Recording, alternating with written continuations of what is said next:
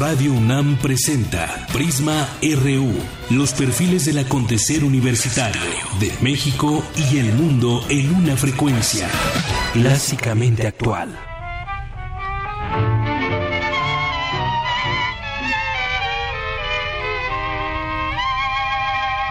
Todos dicen que es mentira que te quiero, porque nunca me habían visto enamorado. Yo te juro que yo mismo no comprendo el por qué tu Cuando estoy cerca de ti, yo estoy contento. No quisiera que de nadie te acordaras tengo celos hasta del pensamiento que pueda recordarte a otra persona amada. Júrame que aunque pase mucho tiempo, no olvidarás el momento en que yo te conocí. Júrame que no hay nada más profundo ni más grande en este mundo que el cariño que te di. Estamos escuchando de, Fonso, de fondo perdón, Alfonso Ortiz Tirado, que nació un día como hoy, 24 de enero. Y eh, esto que estamos escuchando se llama Júrame. Él eh, nació en Álamo, Sonora, y fue un cantante operístico mexicano. así sabrás la amargura que estoy sufriendo por ti.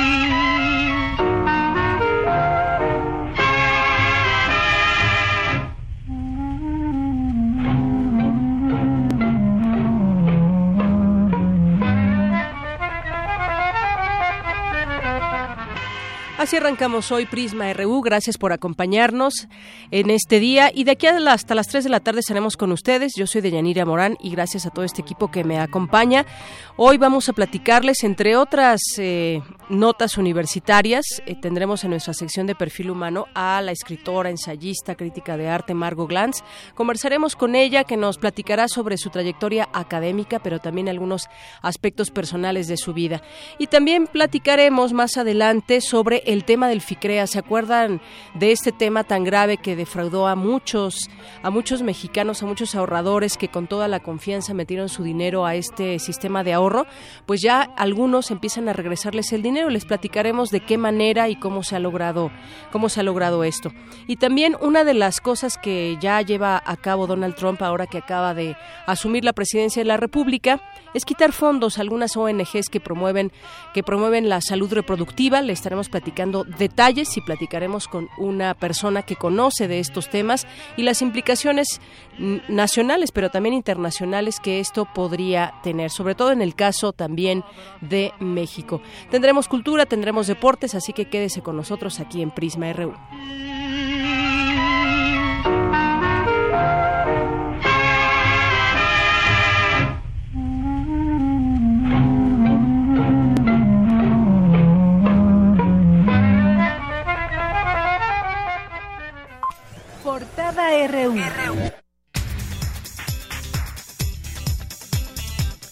Este día 24 de enero, martes 24 de enero de 2017, le tenemos nuestra portada universitaria y me va a acompañar en la lectura de este resumen informativo mi compañera Cindy Pérez. ¿Qué tal, Cindy? Buenas tardes. Buenas tardes, Deyanira y todo el auditorio.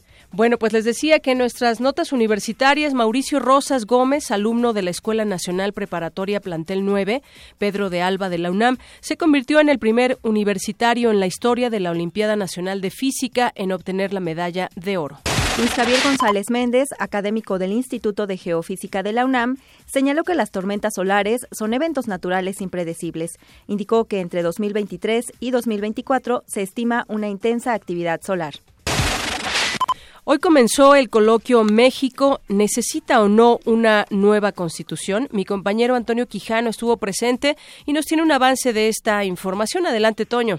¿Qué tal, Deyanira? Buenas tardes a ti, al público de Prisma RU. Esta mañana comenzó el coloquio México necesita o no una nueva constitución organizado por el Instituto de Investigaciones Filológicas. En unos momentos, los detalles de la información.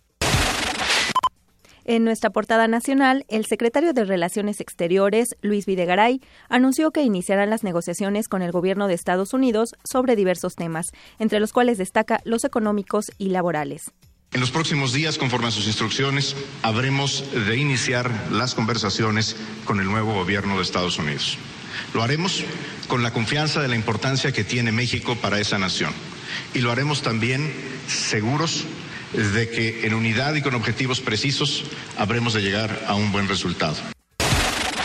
Y en el Estado de México, un estado clave que además sirve de camino para abrir camino dependiendo a qué partido político. Ayer se cerró el tema de las coaliciones, ya era el último día para que hubiera coaliciones. El Partido de la Revolución Democrática, el PRD y el PT, el Partido del Trabajo, registraron la coalición El Cambio es Posible ante el Instituto Electoral del Estado de México. No se concretó con el PAN. Esto rumbo al proceso electoral que se renovará, en donde se renovará la, la gubernatura. Al respecto, Ricardo Anaya, líder nacional del PAN, señaló que la alianza entre su partido y el PRD no se concretó por la falta de un candidato competitivo.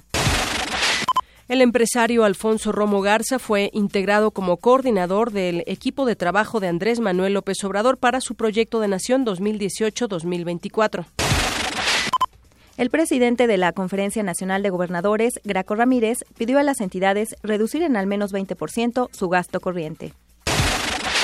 Fuerzas federales detuvieron en Culiacán, Sinaloa, a Juan José N. Se trata de la captura del objetivo 106 de los 122 prioritarios del gobierno federal. Habla Renato Sales, comisionado nacional de seguridad. Fuerzas federales lograron la captura de uno más de los 122 objetivos prioritarios. Se trata de Juan José N., de 45 años de edad, originario de Culiacán, Sinaloa, probable responsable de coordinar una red de distribución de droga y administrar los recursos financieros de la organización delictiva, mismos que presumiblemente invertía en la compra de bienes inmuebles y en la creación de empresas en los estados de Baja California, Baja California Sur, Jalisco, Querétaro y Sinaloa, donde también mantenía actividades delictivas. De acuerdo con el Secretariado Ejecutivo del Sistema Nacional de Seguridad Pública, en 2016 aumentó 22% el homicidio doloso, al pasar de 17.034 en 2015 a 20.789 en 2016. Un juez dictó sentencia condenatoria en contra de cuatro agentes ministeriales de la Procuraduría General de Justicia del Estado de México que participaron en la tortura de dos mujeres sobrevivientes de la masacre de Tlatlaya. La Secretaría de la Defensa Nacional destruyó 171.900 armas de fuego en lo que va de esta administración, como parte del programa de canje de armas y de los aseguramientos al crimen organizado. Y en Monterrey, un policía de San Nicolás murió al ser atacado a balazos en la colonia Praderas de San Francisco. En información económica, México podría abandonar el Tratado de Libre Comercio de América del Norte si no obtiene mayores beneficios en la renegociación, dijo el secretario de Economía, Ildefonso Guajardo. La inflación repuntó 1.51% en la primera mitad de enero con respecto a la segunda quincena de diciembre pasado. Se trata del mayor aumento desde 1999, informó el INEGI debido a un menor dinamismo de la actividad industrial y de crecimiento del mercado mundial, entre 2014 y 2016 el comercio global entre México y Estados Unidos se contrajo alrededor del 7%. El último año, el último año el precio del acero tuvo una alza de 71%. Mi compañero Abraham Menchaca nos tiene un avance de esta información. Así es, Deyanira, buenas tardes. Empresarios atribuyen el incremento a la depreciación del peso frente al dólar, así como a los precios internacionales de referencia del acero. Más adelante la información. Un cargamento de 100 toneladas de aguacate producido en Jalisco fue rechazado por Estados Unidos. Nuestra compañera Ruth Salazar tiene un adelanto de la información. ¿Qué tal, Deyanira? Buenas tardes. Los productores mexicanos no tienen claro si esta decisión tuvo que ver con el inicio de la administración de Trump. Más adelante los detalles. Gracias. Y en la portada internacional, el presidente de Estados Unidos, Donald Trump, pidió a las armadoras estadounidenses, General Motors, Ford y Fiat Chrysler, incrementar la producción de vehículos en territorio estadounidense. Para ello, prometió reducir las, las regulaciones medioambientales. En ese sentido, el gobierno de Trump impulsó la censura total de la prensa a la Agencia de Protección Ambiental. Por su parte, el presidente de Francia, François Hollande, aseguró no entender cómo algunos mandatarios aún cuestionan la existencia del cambio climático. Y en el mundo entero hay pruebas tangibles, concretas de la situación. Y no entiendo ni siquiera cómo algunos pueden cuestionar todavía la existencia misma del cambio climático y del calentamiento climático. Seguramente les falta algo de información a los que, a los que pretenden eso, pero supongo que se les comunicarán datos científicos cuanto antes mejor. Decenas de opositores bloquearon una de las principales autopistas de Caracas para exigir una salida electoral a la crisis de Venezuela. El escritor y periodista español Arturo Pérez Reverte fue galardonado con la décima tercera edición del Premio Don Quijote de Periodismo por un artículo sobre el impacto de la llegada masiva de inmigrantes y refugiados a Europa.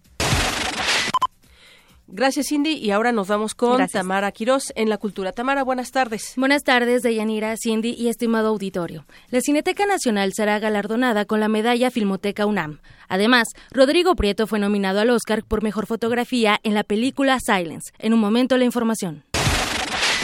Y en los deportes, un avance con Isaí Morales. Isaí, buenas tardes. Buenas tardes, Deyanira y Cindy, ¿qué tal? ¿Cómo estás? Hoy en el Zarpazo, Gustavo Ayón fue nombrado mejor jugador extranjero de la Liga Española de Básquetbol. Además, Bernie Eccleston fue desplazado de la dirección de la Fórmula 1. Más adelante, todos los detalles. Gracias, Isaí. Campus RU.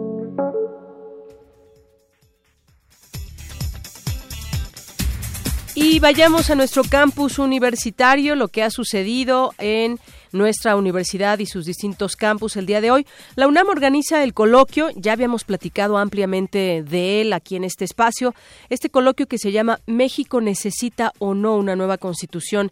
El doctor Lorenzo Meyer afirmó que no existen las condiciones políticas para la elaboración de una nueva Carta Magna. Y ahí estuvo mi compañero Antonio Quijano en, esta, en este arranque del coloquio que tendrá como duración tres días. Cuéntanos, Toño, buenas tardes. Buenas tardes, Deyanira, al auditorio de Prisma RU. Con la participación de especialistas inició esta mañana el coloquio México necesita o no una nueva constitución, organizado por el Instituto de Investigaciones Filológicas de la UNAM. A decir del doctor Alberto Vital, coordinador de Humanidades, se trata de una pregunta provocadora por parte de la UNAM, una de las instituciones con más capital político en México y con mayor credibilidad. Por ello, su convocatoria es amplia, plural y heterogénea, aseguró. Escuchemos. Las múltiples personalidades académicas que nos acompañan a lo largo de estas tres jornadas representan un puente entre los legisladores y la ciudadanía. Su principal interés al participar en este coloquio está basado en que la idea utópica de nación soberana, equitativa, justa y respetuosa se acerque cada vez más a la realidad del siglo XXI mediante su reflexión bien cimentada, según los, distintos campos del conocimiento que dominan, jurisprudencia, sociología, política, economía e historia, desde luego. Como podemos observar, cada una de las mesas temáticas que nos han preparado se enfoca en problemas y cuestiones actuales, no solo de la sociedad mexicana, sino de orden mundial, como los derechos políticos, religiosos e individuales, así como las crisis democráticas, de justicias y de relaciones entre las cámaras y el eh, poder eh, eh, político. Por su parte, Héctor Vasconcelos, coordinador del coloquio, dijo que en este tema hay dos caminos a seguir. Escuchemos. Hay quienes piensan que lo que se requiere es revisar la constitución que nos rige para hacerla más concisa y coherente, eliminando duplicaciones, excedentes, incluso contradicciones que aparecen en el texto constitucional a causa de las múltiples adiciones y reformas de que ha sido objeto. Pero existe otra corriente que aboga por una constitución enteramente nueva, argumentando esencialmente que las condiciones y características del México actual son enteramente distintas de las que privaban cuando se elaboró el texto de 1917. Por tanto, el país requeriría una nueva constitución. Quizá la gran pregunta sea, ¿existen hoy en día las condiciones políticas idóneas para convocar a un nuevo Congreso Constituyente que pueda elaborar un documento que refleje mejor al México de hoy y represente un avance respecto de la Constitución de 1917? Deyanira Auditorio en la primera mesa, las visiones histórico-políticas del constitucionalismo mexicano, el doctor Lorenzo Meyer afirmó que la actual coyuntura no es la adecuada para proponer una nueva constitución. Escuchemos. Aquí la pregunta es el grado de crisis y de división interna, aunque es grave, no se todavía no se equipara a la que se tuvo en 1812, donde incluso los disparos llegaban directamente a donde estaban los constituyentes, no es equiparable a la de 1857, donde en realidad apenas estaba preparando la gran, el gran choque final entre los dos bloques, acompañados de apoyos externos. Y la de 1916, eh, que es México todavía en eh, revolución, cuando se hagan las consideraciones sobre la posibilidad de una constitución nueva ahora, los antecedentes históricos sirven un poco. Los trabajos del coloquio México necesita o no una nueva constitución se realizarán hasta el próximo jueves 26 de enero en el aula magna del Instituto de Investigaciones Filológicas de la UNAM. De Yanira Auditorio, hasta aquí mi reporte. Buenas tardes. Gracias, Toño. Buenas tardes. Buenas tardes. Bueno, sin duda interesante esta pregunta que se plantea el coloquio, si México necesita o no una nueva constitución, ya lo explicaba bien entre los ponentes del día de hoy, Héctor Vasconcelos, que es además el coordinador, revisar la constitución por todo lo que también ha pasado, que son reformas y que han ido cambiando algunas partes o redacciones de ella, o una constitución completamente nueva, ya que las condiciones y características eh, en su momento, en 1917, pues eran diferentes y ahora pues tenemos una realidad, una realidad distinta. Esas son las dos corrientes que, que explica Héctor Vasconcelos hay y, por eso se plantea esta, esta pregunta. Y bueno, pues sin duda será interesante, sigue abierto ese coloquio por si alguien gusta ir y conocer más, más de cerca los planteamientos que se hacen ante esta pregunta. Nos vamos ahora con mi compañero Jorge Díaz. La UNAM trabaja en combatir uno de los focos de atención en la población femenina de nuestro país, el cáncer de mama. Es mi compañero Jorge Díaz que nos tiene más información al respecto. Adelante, Jorge. ¿Qué tal, Deyanira? Buenas tardes. El cáncer de mama es la causa principal de muerte en México entre las mujeres de 20 años de edad o más, lo que representa un problema de salud pública, puesto que 3 de cada 10 mujeres son hospitalizadas por esta causa. El Instituto de Investigaciones Biomédicas de la UNAM encabeza un programa de investigación en cáncer de mama, donde participa el Instituto Nacional de Cancerología y el Hospital de Nutrición Salvador Subirán de la Secretaría de Salud. El doctor Alfonso León del Río, académico universitario y quien está al frente del programa, explica los lineamientos que se siguen con las autoridades y otros institutos de la UNAM para trabajar en conjunto no solo en la investigación, sino en las acciones concretas para detectar y en su caso corregir el problema. Y tiene por objeto el eh, estudiar esta enfermedad, encontrar cuáles son las bases biológicas, medioambientales, genéticas, que son responsables del desarrollo de tumores en glándula mamaria. Y una característica del programa es que está diseñado de tal forma que permite la interacción entre investigadores en el área básica, que estamos localizados en diferentes institutos y laboratorios en el campus de Ciudad Universitaria, con médicos familiares, oncólogos, epidemiólogos y cirujanos, que son los que tratan a las pacientes en los diversos institutos de salud que participan en el mismo. A tres años de su creación, el programa universitario en cáncer de mama ha tenido logros importantes, como el descubrimiento de la proteína más agresiva y que funciona como acelerador del crecimiento de las células cancerígenas en el seno de la mujer.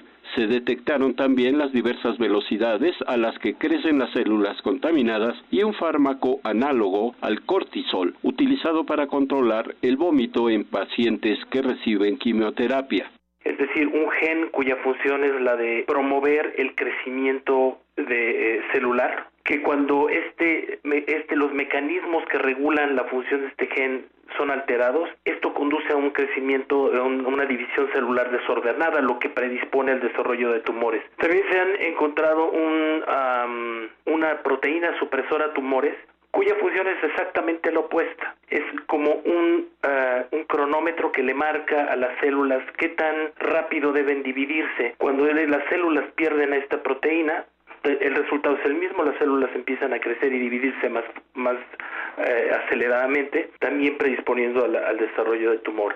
Otro de los avances de corto plazo que el programa ofrece es la identificación de dos nuevos marcadores tumorales, unas proteínas denominadas TTP y NHERF2, cuya expresión cambia cuando las células pasan de sanas a cancerosas y que pueden utilizarse como método de diagnóstico. El doctor Alfonso León del Río destacó que es importante erradicar el tumor cuando se detecta a tiempo, porque si no se terminó por completo con él, puede regresar y hacer resistente al tamoxifen, otro medicamento que ayuda a contrarrestar el problema. Hasta aquí el reporte de Yanira. Gracias, Jorge. Y en otra información, la red Mexbol recopila datos de especies mexicanas. Cindy Pérez nos tiene más información al respecto y nos cuenta de qué se trata. Adelante, Cindy. Buenas tardes, de Yanira y Auditorio de Prisma RU. La red temática del Código de Barras de la Vida Mexbol lanzó en el 2009 el proyecto Código de Barras de la Vida de Especies Animales y Vegetales de México, con el objetivo de reunir la información taxonómica y genética de 6.000 ejemplares endémicos de México. En entrevista para Radio UNAM, Alejandro Saldívar, académico del Instituto de Biología de la UNAM, informó que esta base de datos permitirá identificar fácilmente a los ejemplares. Todo empieza por trabajo de campo, la obtención del tejido biológico, no del material biológico, que esto se realiza principalmente de dos maneras, ya sea yendo directamente al campo a, realizar recolectas al campo a diferentes zonas en el país. Otra manera de poder obtener este material es a través de la, de la obtención de, material biológico en museos, en colecciones científicas. Una vez que se obtiene este material, se realiza la extracción del material genético y se eh, obtiene específicamente este pequeño fragmento de ADN mitocondrial. Se, este gen se llama citocromo oxidasa 1. El universitario dijo que toda la información genética puede revisarse en Internet el portal del consorcio del Código de Barras de la Vida en Canadá, que es el que aglutina toda la, esta, esta información a nivel mundial, la página de, del consorcio del Código de Barras de la Vida en México, que es www.mexbol.org. Es muy valiosa porque puede servir para ayudar al, al control, por ejemplo, en el tráfico ilegal eh, teniendo esta información, por ejemplo, en aduana se puede se podría utilizar esta información para conocer si, si el material que está siendo exportado o importado es de, es de importancia en conservación. En salud, por ejemplo, conocer qué especies de vectores de eh, insectos vectores de enfermedades el proyecto Mexbol reúne el trabajo de 29 instituciones mexicanas, entre las que destacan la Universidad Nacional Autónoma de México, el Instituto Politécnico Nacional y la Universidad Autónoma Metropolitana. Además, seis internacionales. Hasta aquí el reporte de Yanira. Muy buenas tardes. Gracias, Cindy. Muy buenas tardes. Y en estos momentos ya se acaba de reunir el secretario de Relaciones Exteriores, Luis Videgaray, con los integrantes de la Junta de Coordinación Política del Senado de la República para informarles de la estrategia que presentará el presidente en la reunión con su homólogo de Estados Unidos, Donald Trump. Ahí se reunió con ellos y ahora está en una ronda de preguntas y respuestas con los eh, periodistas de distintos medios de comunicación. Vamos a enlazarnos y ver qué es lo que está, escuchar qué es lo que está platicando con ellos habrán de participar. Ante esto, como lo dijo el presidente de la República, Enrique Peña Nieto, el día de ayer, México de manera inmediata iniciará conversaciones con los países que participaron en el, en el TLC, en el, perdón, en el TPP, ya sea para modernizar los tratados que ya tenemos, es el caso, por ejemplo, de Japón. Eh, también por supuesto eh, de, Perú y de, y de Chile, pero particularmente el caso de Japón, o para iniciar de manera inmediata conversaciones que conduzcan a acuerdos comerciales con los países con los que eh, em, eh, ya hemos negociado a través del TPP. Hay mucho avance, hay muchas cosas que se, que se lograron, conocimos a detalle las posiciones de estos países y sin duda no empezamos de cero la conversación para tener acuerdos comerciales ahora de carácter bilateral con estas naciones. Eh, esta es una instrucción que ya nos ha dado el presidente de la República, como lo hizo público ayer, tanto a la Secretaría de Economía y, por supuesto, con la coadyuvancia de la Secretaría de Relaciones Exteriores. Bueno, pues hay parte de lo que está platicando con los distintos eh, periodistas. En esta reunión se tocaron temas eh, de los desafíos que representa el gobierno de Trump y desde luego las preocupaciones y las oportunidades que se desprenden también de la nueva circunstancia, según han detallado los distintos eh, legisladores. Y hay que recordar, apenas ayer el, propio Ejecutivo Federal habló que ante la nueva política exterior de Estados Unidos, el, el presidente pues tendrá que, que llevar a México a un, a un buen lugar y que no asumirá una postura de confrontación ni, su, ni sumisión, sino de diálogo y negociación como solución ante la realidad que enfrenta el país con el presidente estadounidense Donald Trump. Como sabemos, se reunirá el próximo 31 de enero con él y este evento que se llevó ayer en la residencia oficial de Los Pinos, pues habló de varios puntos, de varios objetivos que buscará México en la negociación con el nuevo gobierno de Estados Unidos, que van desde el respeto de los derechos humanos de los migrantes mexicanos, que cualquier proceso de repatriación sea ordenado y coordinado y asegurar el libre flujo de las remesas, evitando que se encarezca su envío a México, entre otros puntos. Y parte de ello lo ha estado explicando hoy Luis Videgaray, que ahora está en esta escena de relaciones exteriores y que eh, con esas eh, circunstancias irán y ya empezará a reunirse también el día de hoy con algunos funcionarios allá en Washington, algunos funcionarios estadounidenses. Es la una con 28 y retomamos, por supuesto, también nuestra información universitaria. Científicos del Instituto de Geografía de la UNAM desarrollaron un método automatizado para detectar las áreas del país proclives a tener deslaves. Es mi compañera Cristina Godínez quien nos tiene esta información. Adelante. Buenas tardes, Deyanira. En algunas zonas del país, los huracanes provocan el deslizamiento de la tierra. Ante este fenómeno natural, científicos del Instituto de Geografía de la UNAM trabajaron en el desarrollo de un método automatizado para detectar las áreas del país proclives a los deslaves. El trabajo de campo se realizó en la Sierra de Guerrero y se utilizaron datos topográficos de alta resolución, así como la técnica denominada LAIDAS. Es la investigadora María Teresa Ramírez Herrera, del Instituto de Geografía de la UNAM. La metodología que se desarrolló está basada en el uso de imágenes que tienen una gran resolución y que son producidas por un sistema láser que se conoce como LiDAR viene del inglés, las siglas Light Detection and Ranging. Lo que hacemos con estas imágenes LIDAR es, limpiar el modelo y remover toda la vegetación de tal manera que vemos la superficie desnuda, ¿no? Sin vegetación. Y de ahí vemos las huellas de posibles deslizamientos. A esto combinamos otra técnica que básicamente es un desarrollo de algoritmos y que se conoce como Contour Connection Method. Este método lo que nos permite es hacer un inventario automáticamente de los deslizamientos que existen o que han ocurrido en la zona. Integrante del Laboratorio de Geofísica, la académica dijo que la importancia del estudio radica en que permite prevenir muertes al planear desalojos en zonas de riesgo solo lo aplicamos a una zona, a la zona de las montañas de Guerrero, donde ocurrieron una serie de deslizamientos después del 2013, que pasó al paso de un huracán, el huracán Manuel. Lo que hizo fue detonar varios deslizamientos en la zona montañosa de Guerrero. Lo que hicimos fue probar el método ahí para ver si funcionaba y cómo funcionaba. Y lo que vimos es que funciona, pues funciona perfectamente. Quiero decir con esto que el grado de precisión es de 80 a 90%, ¿no? Que nos indica dónde se encuentran los deslizamientos. El objetivo era desarrollar esta metodología automatizada, entregarla a CONACYT instituciones como INEGI, porque ellos son la institución del gobierno que se encarga de hacer estos mapas de susceptibilidad y de peligro y que, bueno, ya les hicimos la metodología, entonces ahora su trabajo es aplicarla. El equipo de científicos que participó en la investigación está integrado por Christoph Geitzik, del Instituto de Geografía, Ben Nashinsky, de la Universidad Estatal de Oregon, y Netra Rejmi, de la Universidad de Arizona. Deyanir, este es mi reporte. Buenas tardes. Gracias, gracias Cristina por esta información. Y ahora vamos a entrar también a un terreno importante. Prisma RU.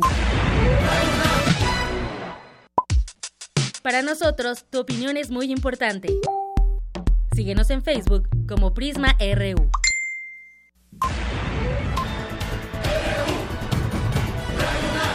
Prisma RU.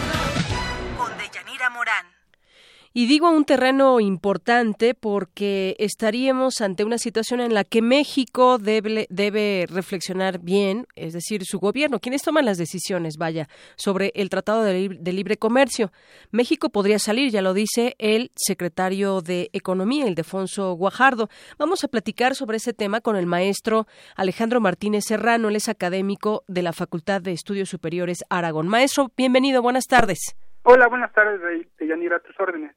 Pues quisiéramos platicar con usted sobre ese tema. ¿Conviene o no a México con las características que se tienen hasta ese momento de intercambio con Estados Unidos, con Canadá? ¿Le conviene a México seguir en el TLC? ¿No le conviene? ¿Le conviene renegociar? Porque decía yo, ya eh, lo expone el propio secretario de Economía, que México podría abandonar el Tratado de Libre Comercio. Esta es también una, una realidad. ¿Cómo ve usted, maestro? En mi particular opinión, yo consideraría que sería un error salirnos del Tratado de Libre Comercio de América del Norte, dado que representa una negociación con la principal economía con la cual México establece relaciones comerciales, tanto exportaciones como importaciones, y en un momento determinado, pues la reducción arancelaria permite que los exportadores mexicanos tengan acceso a este mercado tan importante como lo es Estados Unidos. Obviamente que después de 23 años de operación del tratado, pues sí se necesita una actualización. De hecho, estaba haciendo un poco de memoria, el presidente Fox en su momento, en el 2001, solicitó ante el presidente Bush hijo que se diera a cabo, se llevara a cabo esta renegociación del tratado y estábamos hablando de hace 16 años y no se llevó porque precisamente ocurrieron los acontecimientos del septiembre del 2001 y Estados Unidos tuvo otras preocupaciones en su, en su momento. Efectivamente, tuvo otras preocupaciones. Ahora se abre una nueva etapa, evidentemente porque desde antes que llegara Trump a la presidencia, habría, había manifestado el hecho de poder renegociar en todo caso y que si no le convenía, pues salirse de este, de este tratado. Usted nos dice, yo creo que sería un error que México salga. Sin embargo, pues eh, habrá que ver quizás en el tema de la renegociación qué beneficios se pueden tener para México, continuar con esos beneficios pero seguramente algunas cosas podrían, podrían cambiar dadas eh, las impresiones o las ideas que, que viene empujando Donald Trump en esto. El gobierno mexicano tendrá que ser muy cauto en ello. Ya hoy empiezan a viajar algunos, algunos personajes del gabinete y en su momento lo hará el propio presidente eh, Peña Nieto a reunirse con Donald Trump, pero pues más allá de todo, esto habrá que ver, ¿realmente hay estas condiciones? Yo, uno se pregunta, para negociar en los términos en que qué les conviene a quienes conforman el tratado. Fíjate que yo me enfocaría en cuatro áreas. En primera instancia, el área energética. el año pasado, el año antepasado, México concluyó el proceso llamado de reforma energética y en el área del Tratado de Libre Comercio de América del Norte, México en el año 90, cuando inicia la negociación, no incluye este tema. En ese caso, pues podría ser una alternativa iniciar ese proceso en el área energética. Otra área que también yo le daría especial atención sería al, ámbito de las telecomunicaciones. También en, esta administración una reforma en materia de telecomunicaciones y México podría aperturar esa, ese, ese, ese espectro para poder ingresar a partir de la nueva estructura que tendría un tratado de libre comercio en esa área. Y quedaría pendiente también dos elementos que para el año 90, cuando se lleva a cabo la negociación, todavía no eran de lo importante que lo, que lo es actualmente. Uno de ellos es el tema de la propiedad intelectual. Actualmente es uno de los temas en materia de negociación, en materia comercial, donde se privilegia mucho el resguardo a la propiedad intelectual y finalmente algo que actualmente ya es muy común para nosotros, pero que en aquella época de los 90 era algo que estaba apenas vislumbrándose, que es el comercio electrónico. Actualmente tú puedes ingresar y comprar algún producto vía el Internet y se tendrá que tener un acceso vía esta área en, esta posible negociación. Yo me enfocaría en esos cuatro, esos cuatro puntos. Los negociadores mexicanos pues tienen que desarrollar estrategias para privilegiar los intereses mexicanos en esta en este esquema, tomando en consideración que el actual presidente Trump ha manejado siempre desde su campaña una política proteccionista, proteger los intereses de los Estados Unidos sobre cualquier socio comercial, llámese México, llámese Canadá, y en ese sentido, pues es una negociación que él considera que va a ser ventajosa para su nación y desventajosa para sus socios comerciales, que incluso dejarían de hacerlo si fuera tan importante su interés que sacaría a los dos países y se rompería el tratado. Así es. Eh, sin duda, pues eran otras condiciones y otro contexto el que se tenía en los 90 a lo que se tiene ahora. Este tema, por ejemplo, del, del comercio electrónico es muy importante. También lo, algo que decía o lo que está señalando Trump más allá de todo es eh, pues este de, fijar un impuesto fronterizo a empresas estadounidenses que trasladen empleos al extranjero y envíen sus productos terminados a Estados Unidos. Eso, en eso también ha habido una advertencia por parte por parte suya que algunos ya se lo han tomado muy seriamente y otros pues dicen tenemos que seguir expandiendo nuestro nuestro negocio. Pero estos puntos que usted toma son muy importantes. Habrá que tener muy clara esta renegociación y ver de qué manera sabe, sale bien librado nuestro país. en este caso, lo que tú comentas del impuesto fronterizo, pues prácticamente es violatorio al tratado, dado que yo en mis clases explico que un tratado de libre comercio se podría ejemplificar como un eje cartesiano. Por un lado vamos a tener en, el eje de las X una temporalidad y por el otro lado en el eje de las Y una serie de productos, mercancías o servicios. Cada nación al momento de establecer la mesa de negociación establecerá un producto, una, una, un servicio y una desgrabación arancelaria en el caso de los productos y en este caso esas mercancías alcanzarán el arancel cero. El objetivo del área de libre comercio es llegar a un arancel cero y que los productos puedan ingresar libremente entre las naciones que firman el, acuerdo sin tener ese arancel y de tal suerte que tengan la misma ventaja como si fuera un producto local. Por ejemplo, vamos a poner el caso del cemento mexicano. El cemento mexicano si lo consumimos en México, pues el único impuesto que tiene es el del consumo, el famoso IVA. Pero si ese cemento llega a otra nación, aquella otra nación le impone un arancel, que viene siendo un impuesto extra para que se pueda comercializar en ese país. Entonces, en ese eje cartesiano que comentaba yo hace rato, la desgrabación cero entre los países que suscriben el tratado es para que el cemento mexicano en una fecha determinada pueda tener arancel cero y ser competitivo con el cemento que se produce en el otro país. Claro. Y, tal suerte que si ahorita, como hemos escuchado, se establece un impuesto fronterizo, pues ya se rompe la esencia del tratado. Como usted dice, sería violatorio al propio tratado. Ya no serviría, ya no nos serviría de nada, ¿no? Incluso hay productos que, vamos a poner un ejemplo, en el Telecan, México protege algunos de sus principales este, em, temas de consumo, por ejemplo el maíz. El maíz establece un proceso de desgrabación hasta llegar al arancel cero en 15 años. Y en este caso, el México, tratando de proteger a sus productores nacionales de maíz, impide que el maíz estadounidense tenga el arancel cero hasta los 15. Ya pasó el tratado, ya lo superó en ese esquema. Entonces, es completamente ajeno al tratado, de ahí que, por eso, en un momento determinado, algunos analistas consideran que se podría incluso eh, romper el tratado ante esas políticas. Obviamente que el candidato ahora actual presidente Trump, pues estableció un discurso sumamente proteccionista, proteger a su industria, proteger a sus trabajadores, y obviamente que esto le reditó en el voto. Muy bien. Ahora en la práctica, ¿cómo podría eso aplicar cuando empresas estadounidenses tienen sus filiales en, en, México y exportan directamente a Estados Unidos. Ellas se van a ver afectadas ahora. Así es, eh, maestro. Y bueno, por otra parte está el tema del flujo de las remesas, porque eh, realmente ya, ¿cómo se va a dar esto? Evitar que se encarezca su envío a México tiene que ser también un punto que debería beneficiar a México también en, en todo caso.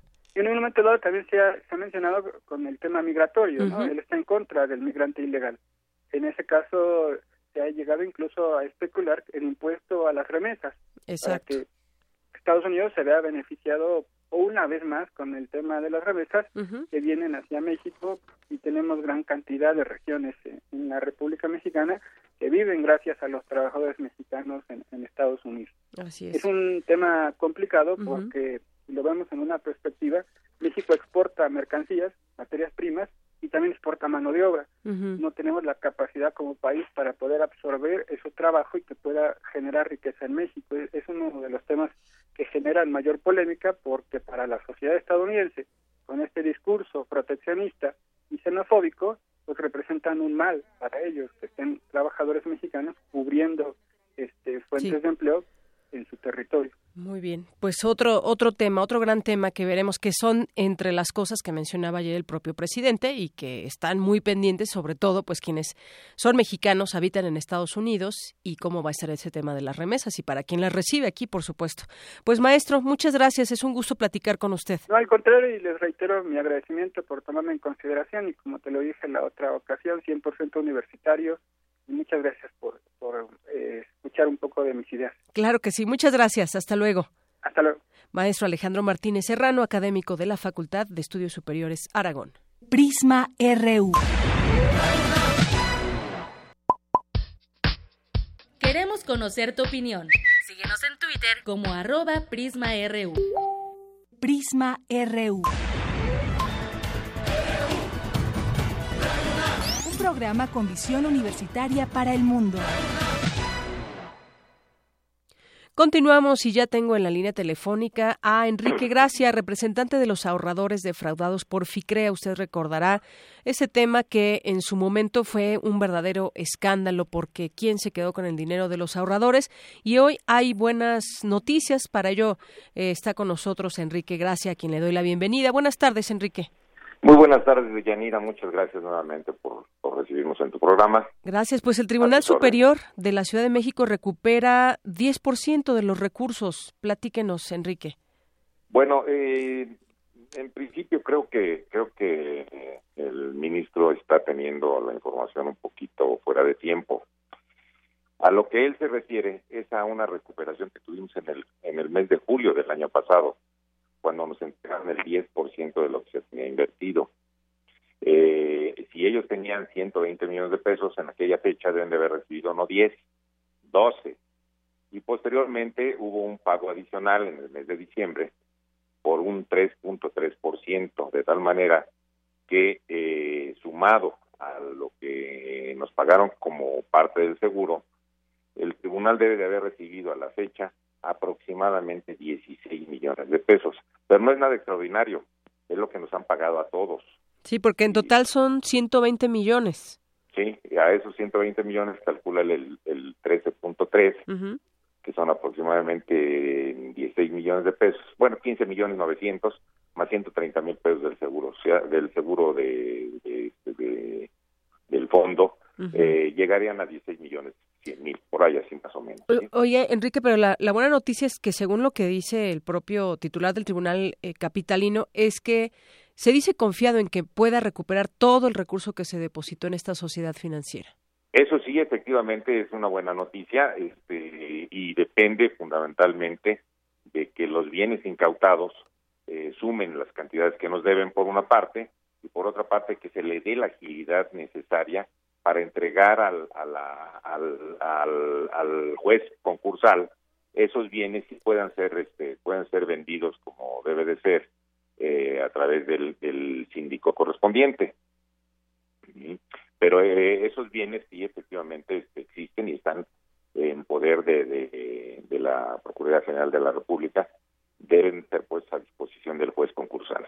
Así es, ya va este tema, bueno, esto que surgió desde el 2014 cuando se dio a conocer toda esta información que fue FICREA intervenida por la Comisión Nacional Bancaria, y de Valores al descubrir operaciones fraudulentas por unos 2.700 millones de pesos, pero esto yo decía es una buena noticia porque a final de cuentas se recuperaría y esperamos que sí en su totalidad, por supuesto vamos a estar atentos a ello, ante una situación donde la gente confió en una sociedad financiera que estaría además avalada por las instituciones financieras del país. Ese es lo preocupante que en su momento también se destacó. Es correcto, este, tienes toda la razón, sobra, me dejas muy poco que decir, efectivamente es una sociedad que debe haber sido supervisada, eh, bueno, sancionada y supervisada por este por la Comisión Nacional Bancaria de Valores, que desde mucho tiempo antes a la declaración de la intervención se sabía de operaciones irregulares que condujeron a, a un supuesto fraude que hasta la fecha no ha sido probado eh, y motivaron con ello la, intervención y quiebra de la de la sociedad. Pero este efectivamente tienes toda la razón me dejaste muy poco que decir. Es una sociedad que debió de haber sido regulada y supervisada por la Comisión Nacional Bancaria de Valores y eh, de alguna manera también monitoreada por la CONDUCEP. exacto. Bueno, pues no queríamos dejar pasar la oportunidad para comentar sobre, sobre este tema, esta buena noticia que se abre pues una oportunidad para recuperar ese dinero de los ahorradores. Es correcto y bueno, nada más sí este y dejar claro para que vamos para que nuestra gente no se no se este no malinterprete esta información este ese es, es la es la es la recuperación que hemos tenido a la fecha el 10% de, todos los recursos el, el 13.3 para 13.3 muy bien. Este y sí la buena noticia está en que se está reconociendo que existen bienes inmuebles, bueno, bienes de, de, toda naturaleza a favor de los ahorradores que deberán de, quedar a, disposición del juez concursal para que mediante el síndico sean rematados y nos sea devuelta una, una muy buena parte de nuestro, de nuestro ahorro. Muy bien. Bueno, pues Enrique Gracia, le agradezco mucho esos minutos con Prisma RU de Radio UNAM.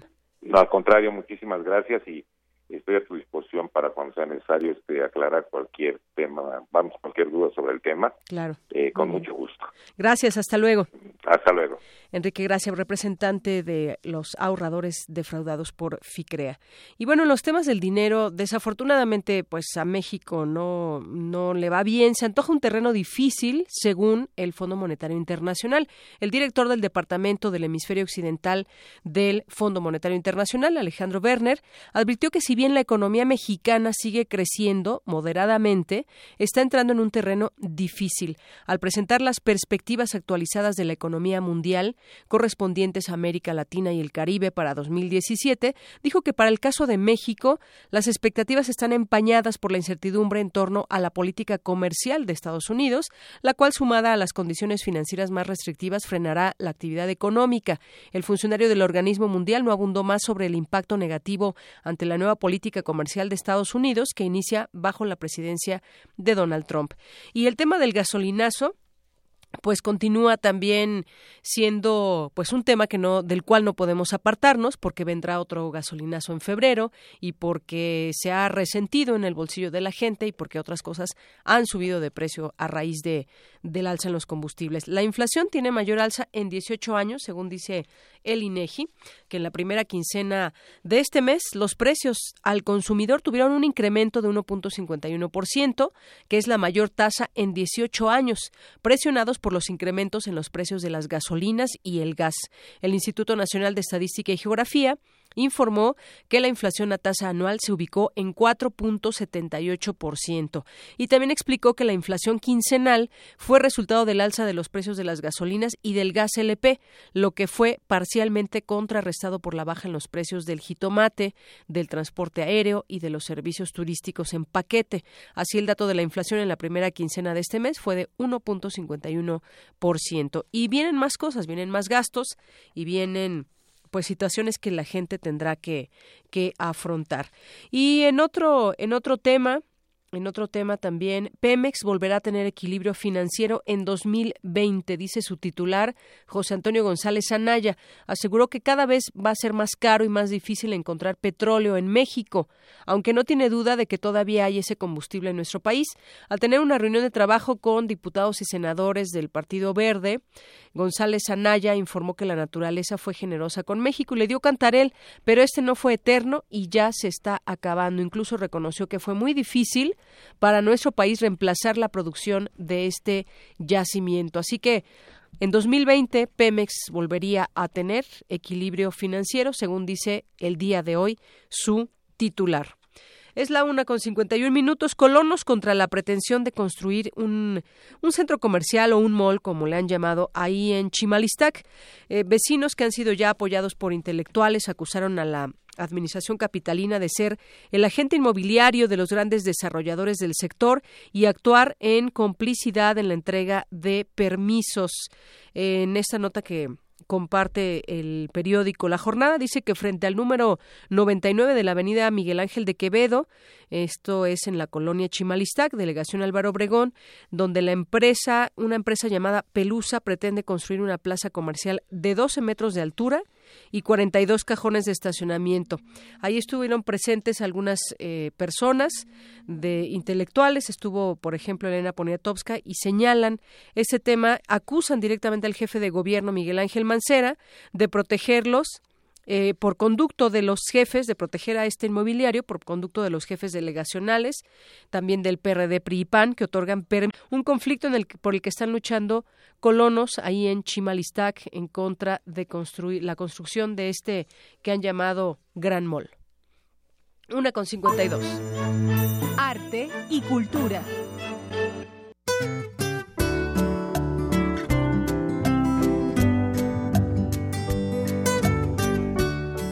Y ya estamos en Cultura con Tamara Quiroz. Deyanira, muy buenas tardes. El 24 de enero de 1967 falleció el escritor argentino Oliverio Girondo, autor de 20 poemas para ser leídos en el tranvía, Persuasión de los días, Calcomanías y Nuestro campo. Sus poemas se incluyen en la cinta El lado oscuro del corazón. Escuchemos parte del poema Espantapájaros. O como pasas de higo, un cutis de durazno o de papel de lija le doy una importancia igual a cero al hecho de que amanezcan con un aliento afrodisíaco o con un aliento insecticida. Soy perfectamente capaz de soportar una nariz que sacaría el primer premio en una exposición de zanahorias. Pero eso sí, y en esto soy irreductible. No les perdono, bajo ningún pretexto, que no sepan volar. Si no saben volar, pierden el tiempo conmigo.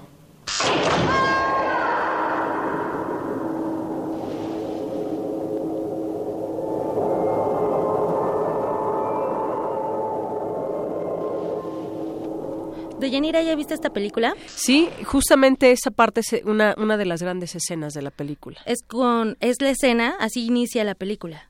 Y lo que escucharon al, al fondo es cuando el protagonista, eh, bueno, tira, tira de la cama a su acompañante del lado oscuro del corazón de Liceo Subiela.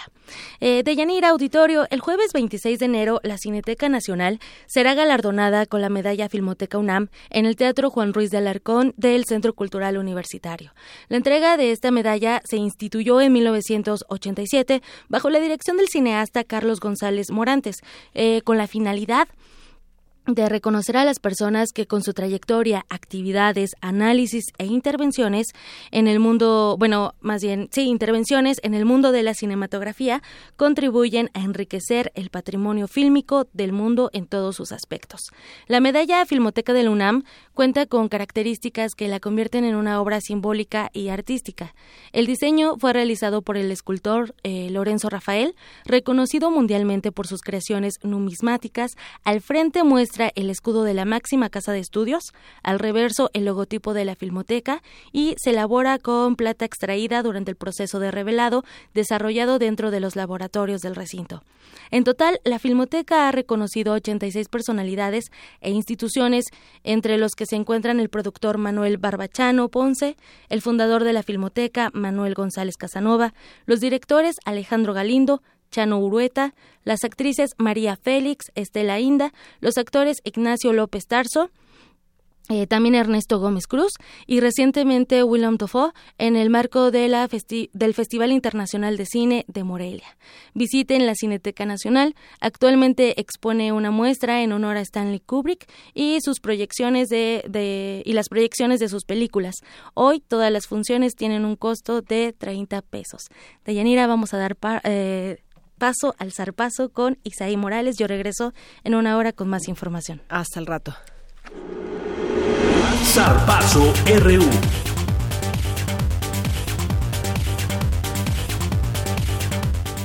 Adelante Isaí, buenas tardes. Buenas tardes, Deyanira.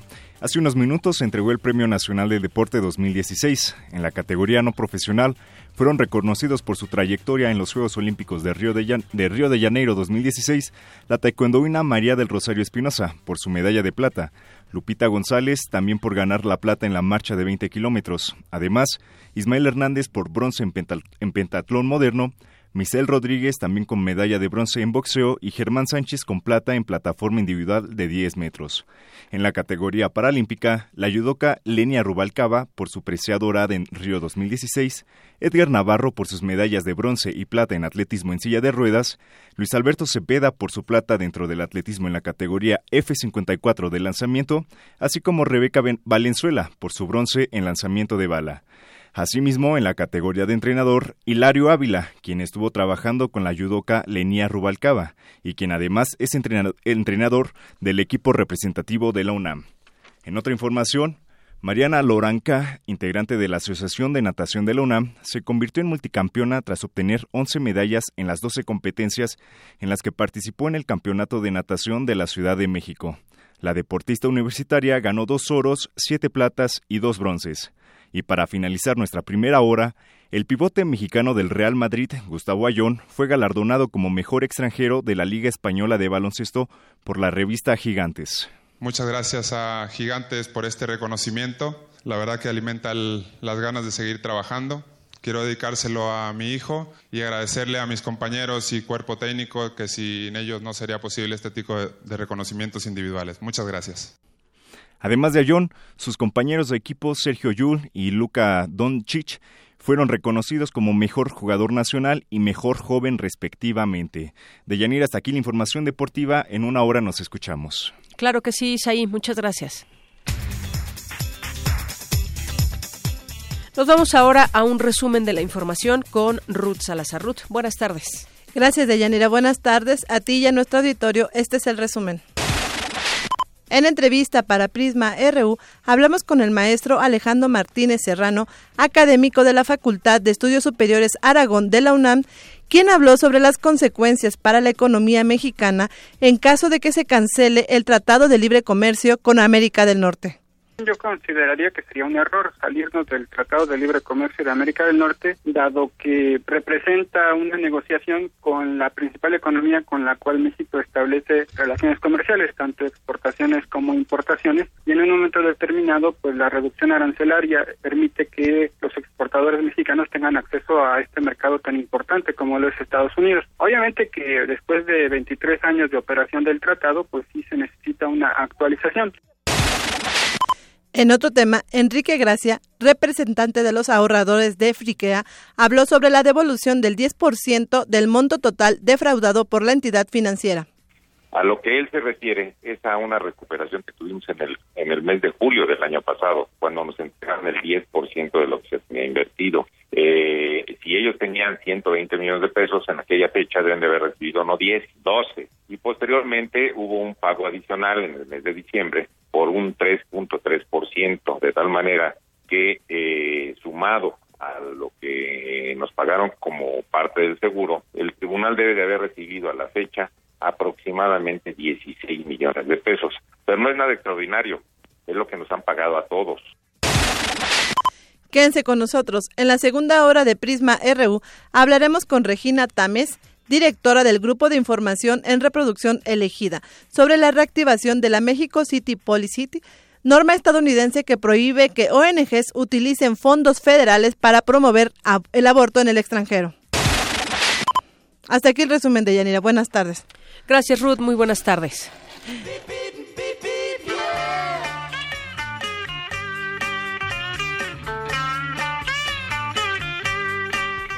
Bien, y nos enlazamos, nos enlazamos con Ofelia Castro hasta la FESA Catlán, que nos tiene información de las inmediaciones y el tráfico en aquella zona. Cuéntanos, Ofe, buenas tardes, bienvenida. Yanira, buenas tardes, espero que estén todos bien. Les informo a los radioescuchas de Prisma sobre la circulación de nuestras principales vías. En Avenida Doctor Gustavo Vaz la circulación es poco fluida, así que hay que tomar sus precauciones, vengan con tiempo. Periférico Norte con tránsito despejado, aunque encontrarán leve asentamiento en el que Echegaray y hasta la Glorieta de las Américas. Después del punto, el tránsito mejora. Avenida López Mateos con circulación fluida, ahí no encontrarán inconvenientes, mientras que Avenida Santa Cruz también se encuentra despejada. San Juan Totoltepec sin ningún contratiempo.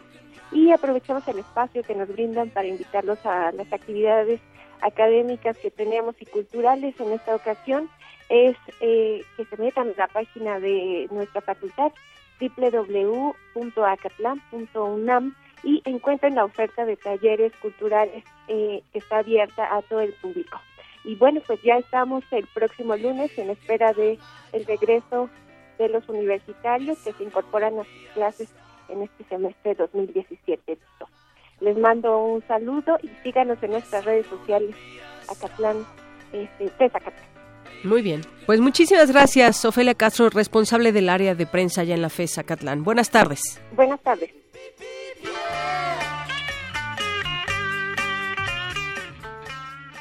Bien, y nos vamos ahora a, eh, a una pausa. Regresamos con más información aquí en Prisma RU.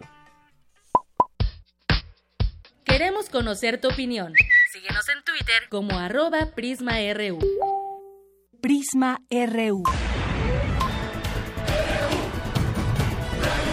Un programa con visión universitaria para el mundo. Como los pulpos, los escritores son más sabrosos en su tinta. Una producción del Instituto de Energías Renovables de la UNAM.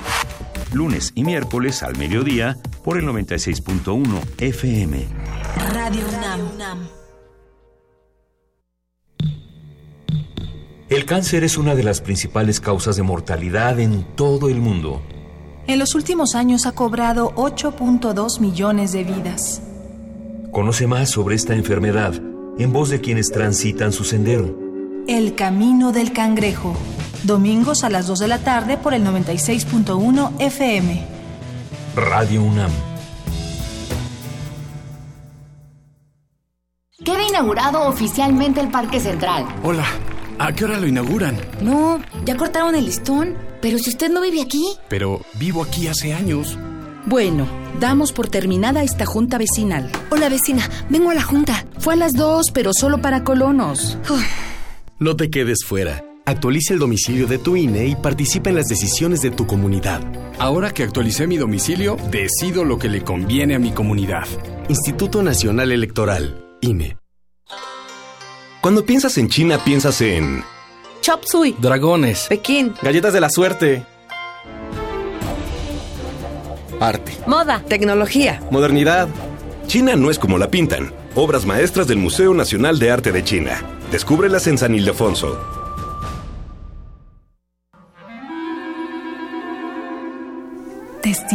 De oídas. Música nueva en voz de sus creadores. De sus intérpretes. Un autorretrato sonoro de la música de hoy. Escúchanos por el 96.1 de FM los martes y jueves a la 1 a.m. o en su retransmisión los sábados y domingos también a la 1 a.m.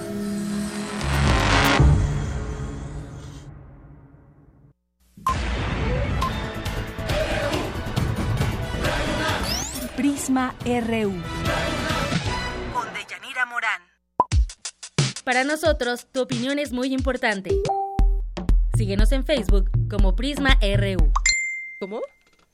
Bueno, y regresamos. Tenemos ya algunas interacciones con eh, las personas que se comunican con nosotros en nuestras redes sociales, de las cuales está muy pendiente mi compañera Anaí.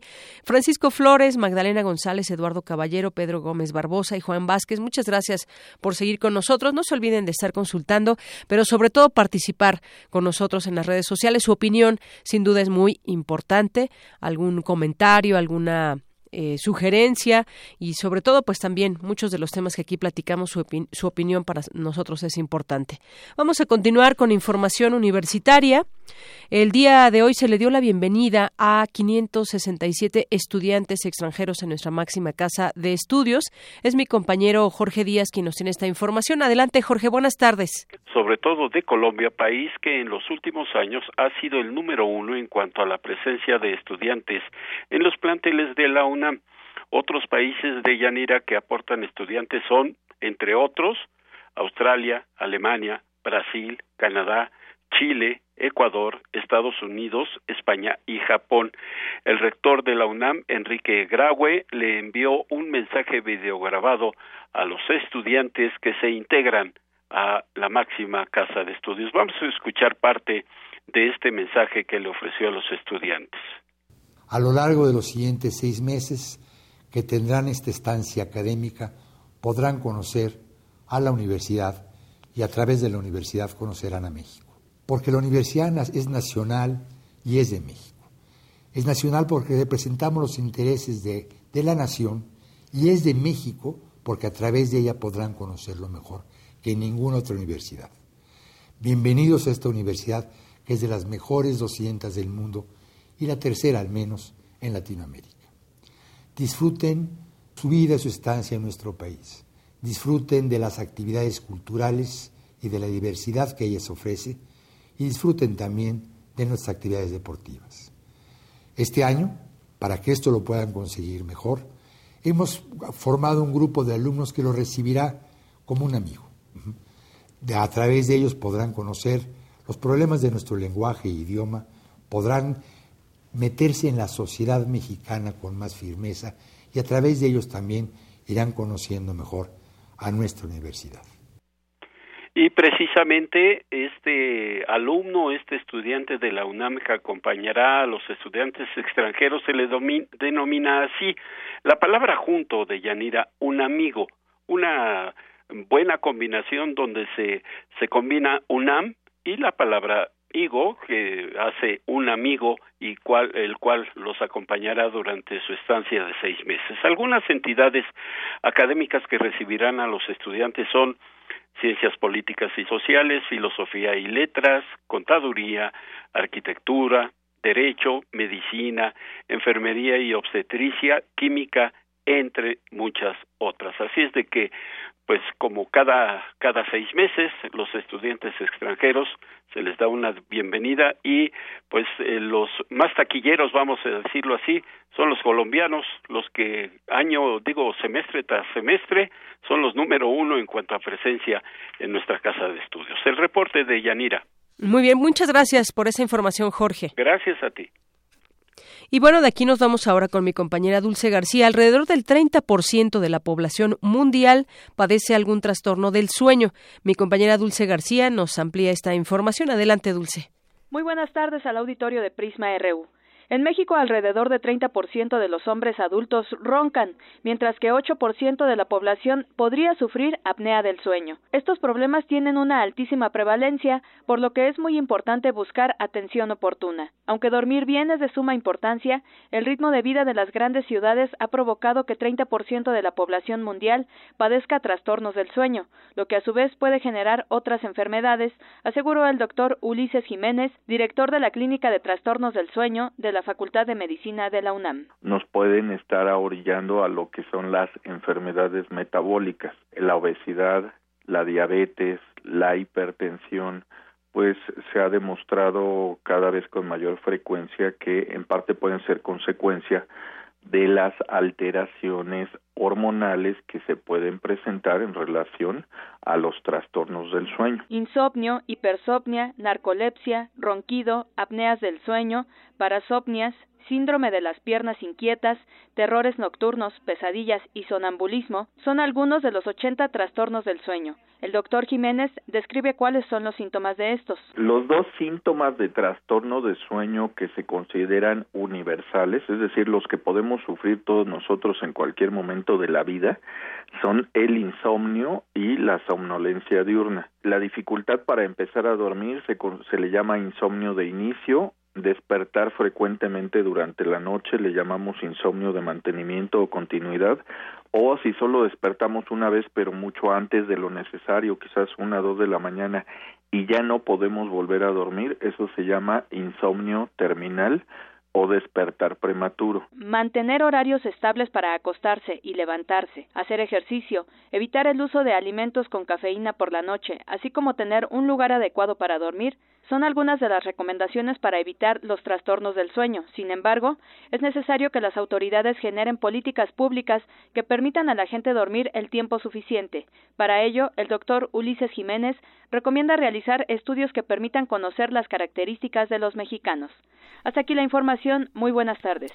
Gracias, Dulce. Buenas tardes. Pues, ¿cuántos trastornos del sueño? Yo creo que al menos eh, tenemos alguno o hemos pasado por alguno de ellos. Narcolepsia, por ejemplo, ese exceso del sueño de carácter patológico en el que se no se tiene el deseo de dormir o se tienen sucesivos ataques de sueño. Bueno, pues muchos muchos temas dentro del, del sueño, muchos trastornos. Nos vamos ahora con mi compañero Abraham Menchaca. En el último año, el precio del acero ha tenido un alza de hasta 71%. Cuéntanos, Abraham, buenas tardes. Así es, Deyanira, buenas tardes.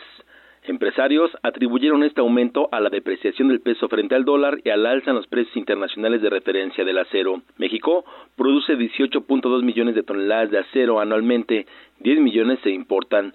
En enero de 2016, la tonelada de acero tiene un precio de 9.470 pesos. En enero de este año se cotiza en 16.215 pesos, un incremento del 70%. Para el doctor José Nabor Cruz, académico del Instituto de Investigaciones Económicas del UNAM, la inflación se hace presente al traspasar los precios internacionales a los precios nacionales. Es evidente que al ser un precio en el cual se fija de manera internacional, el acero se considera como un commodity, al igual que el petróleo y otras materias primas e insumos, pues está afectado por los cambios en los mercados internacionales. De ahí que todo este escenario de incertidumbre en la economía mundial en los últimos seis meses, pues ha repercutido negativamente en la mayoría de estos productos, de estos commodities. Eh, el acero, como bien comentas, no, no ha dejado ser ajeno a este escenario, con un incremento muy fuerte en su costo. De Yanira, el investigador refirió que el incremento a los precios del acero podrían inhibir la inversión privada o pública de infraestructura.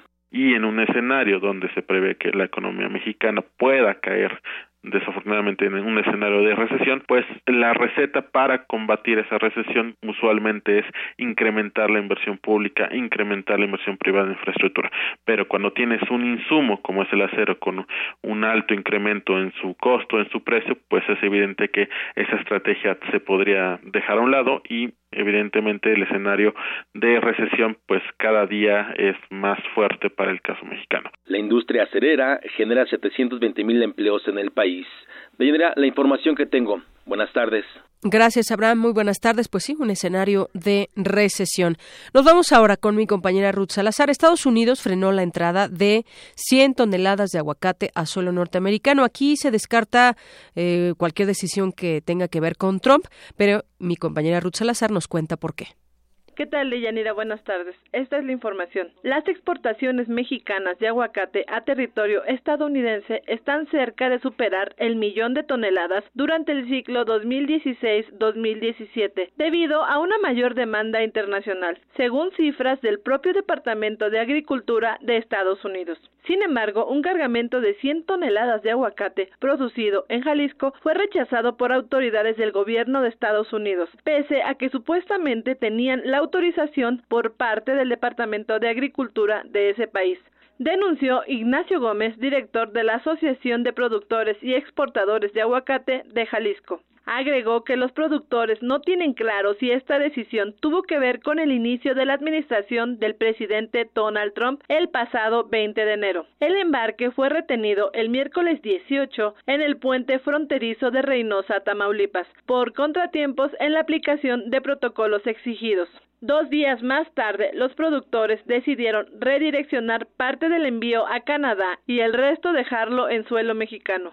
No está concluido, esa es la verdad, no está concluido el procedimiento para la exportación del aguacate de Jalisco hacia los Estados Unidos y no pudieron pasar estos cuatro trailers que iban con rumbo hacia los Estados Unidos y llevamos 100 años de que no podemos exportar aguacate de Jalisco, es, por regiones y eh, por eh, supuestos controles en cuanto a la sanidad e inocuidad de los productos. Por su parte, el titular de la Zagarpa, José Calzada Rovirosa, explicó que el proceso de exportación aún no estaba concluido, ya que faltan establecer controles referentes a la sanidad, inocuidad y calidad del producto procedente de Jalisco. Eh, como productores de Jalisco, ya llegamos a varios países, pero obviamente que la cereza del pastel es el mercado de Estados Unidos. Mira, Jalisco produce cerca de 120 mil toneladas al año, de las cuales el 50% se quedó en mercado nacional y 50% se exporta a cerca de 17 países. El año pasado, Estados Unidos importó de México, solo de Michoacán, 800 mil toneladas de aguacate, cifra que supone más del 70% de las importaciones de ese producto por parte de este país.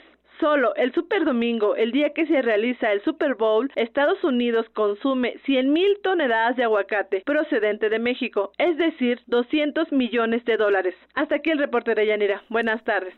Muy bien, muchas gracias Ruth. Pues habrá tener que, eh, que, tener cuidado sobre estos temas y cumplir todas las normas para que sigan pasando estas toneladas como pues se tiene ya este este referente y esta situación que es algo que beneficia a México porque está, está eh, exportando la, un producto que es de calidad y esto pues le conviene sobre todo allá de donde venía este aguacate de Jalisco.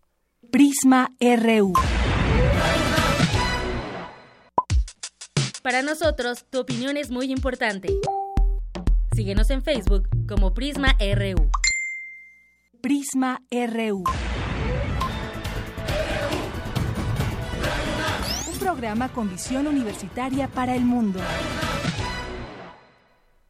Continuamos y el, presidente de Estados Unidos, Donald Trump, reabrió lo que algunos han llamado la guerra sobre la salud reproductiva, porque firmó una orden ejecutiva para reactivar la Mexico City Policy, una norma que prohíbe que organizaciones no gubernamentales utilicen los fondos federales que reciben para promover actividades relacionadas con la salud reproductiva, como está el caso del aborto en el extranjero.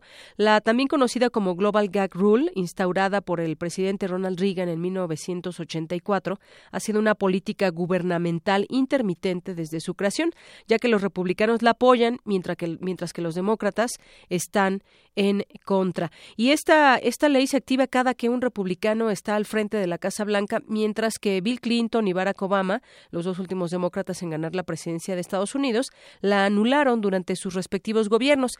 Para platicar de este tema y conocer un poco más de estas implicaciones que trae consigo esta digamos, esta orden ejecutiva que se acaba de firmar por Donald Trump, tenemos en la línea telefónica a Jennifer Payne. Ella es directora de Desarrollo Institucional de GIRE, de este grupo de información en reproducción elegida. ¿Qué tal, Jennifer? Bienvenida. Buenas tardes. Buenas tardes. Muchas gracias. Bueno, pues ¿cómo ves esta, esta medida que toma eh, Estados Unidos a, a, través de su presidente? ¿Qué significa o cómo podemos interpretar, cómo podemos no solamente interpretar, sino cómo afectaría, digamos, en este caso, la firma de esta orden ejecutiva.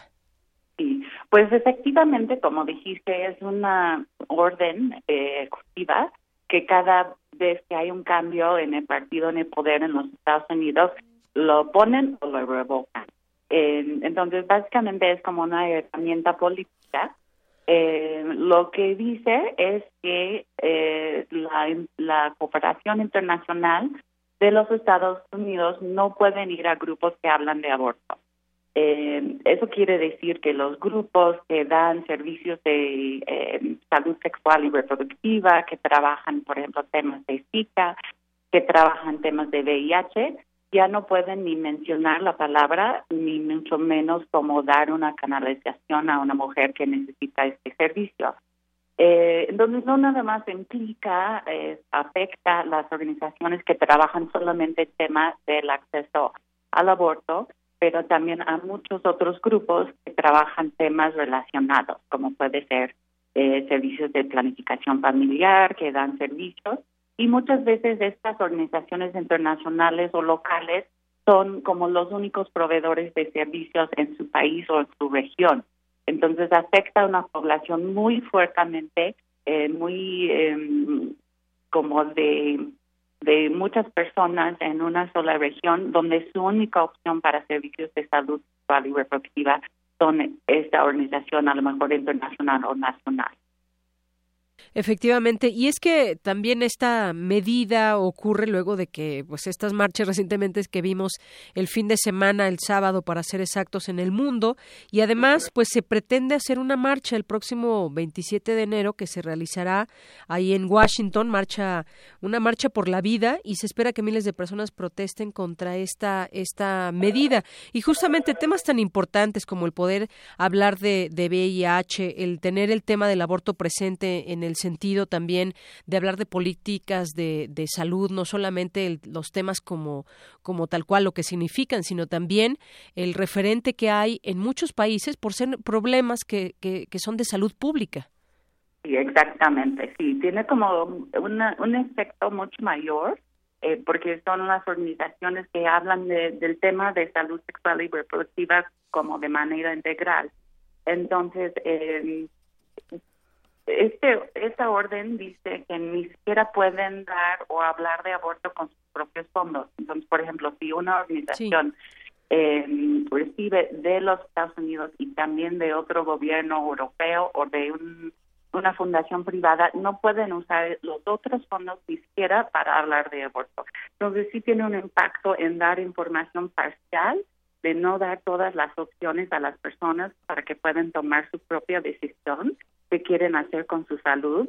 Y también son diferentes causales de aborto, digamos, una mujer que tiene eh, en riesgo su vida, su vida por un, eh, un embarazo, por ejemplo, si tiene eh, alguna cuestión que se va a complicar con llevar a término el embarazo, ella no va a tener toda la información, no va a saber que tiene la opción de abortar para salvar su vida eh, o para no poner en más riesgo su vida entonces sí tiene una implicación muy fuerte para las mujeres y las familias. Así es, más allá de ponerle una marca a su gobierno como tal, la marca de republicano y vamos por estas ideas y demás, pues en términos reales esto esto afecta, es como dar un paso atrás en los avances que se tienen más allá de lo que de lo que sea un demócrata o un republicano en Estados Unidos. Yo le quitaría esa etiqueta y vería más allá de, de, de ello, de esas implicaciones de pronto muy conservadoras que hay, sino verlo más bien como un tema de salud. Insisto yo mucho eh, en esta parte y, en términos reales, ¿cómo,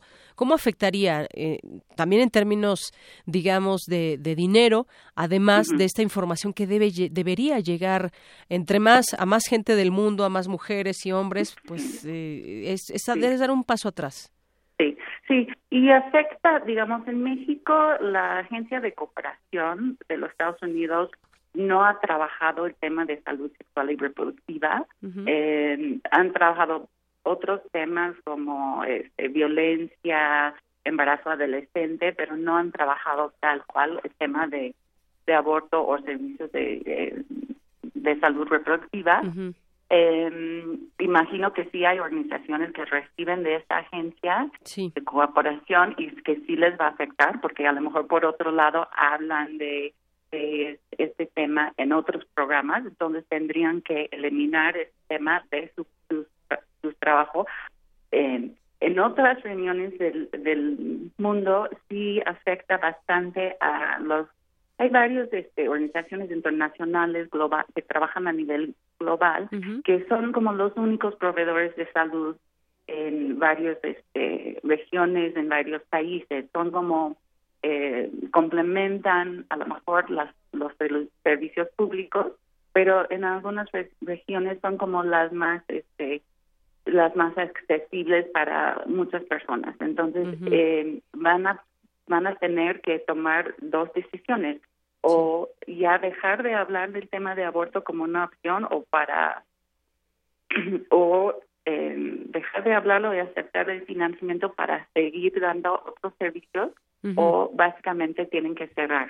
En, y pues esa es una opción muy difícil. En términos de que sí es una cuestión de, de entre los partidos, eh, históricamente sí en los Estados Unidos el Partido Republicano ha sido más pro vida y el, Partido Demócrata más de la toma de decisión de las mujeres. Entonces sí se ha convertido en como una un acto simbólico de revocar o eh, reinstalar esta, esta orden. Em, más allá de que hay personas de los dos partidos, partidos que a lo mejor están de acuerdo o no con el aborto, digamos, pero en términos de, de la jerarquía del partido es un acto que han hecho ya desde 84, digamos, con Clinton, con Bush, con Obama, em, que ha sido como usado como un, un acto simbólico, pero también de poner firme que va a ser la política de, de, la administración. Muy bien. Bueno, pues ahí está. Se habla de temas como violencia, embarazo adolescente. No se puede quitar el tema del aborto, no se debería de quitar para tener esta información. Y bueno, pues muchas gracias, eh, Jennifer Payne, por todo el trabajo también que hacen ahí en Gire y por darnos en este caso una opinión sobre esta situación. Muchas gracias. muchas gracias, un gusto. Hasta luego. Jennifer Payne, directora de Desarrollo Institucional de Gire.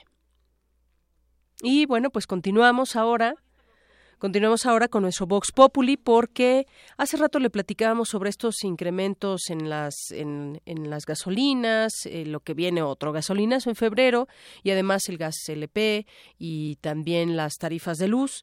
¿Está la gente preparada? ¿Están ustedes preparados para los aumentos que vienen también en febrero? Y este fue el Vox Populi, este fue el Vox Populi, eh, lo que dijeron algunas personas a los micrófonos de Prisma RU.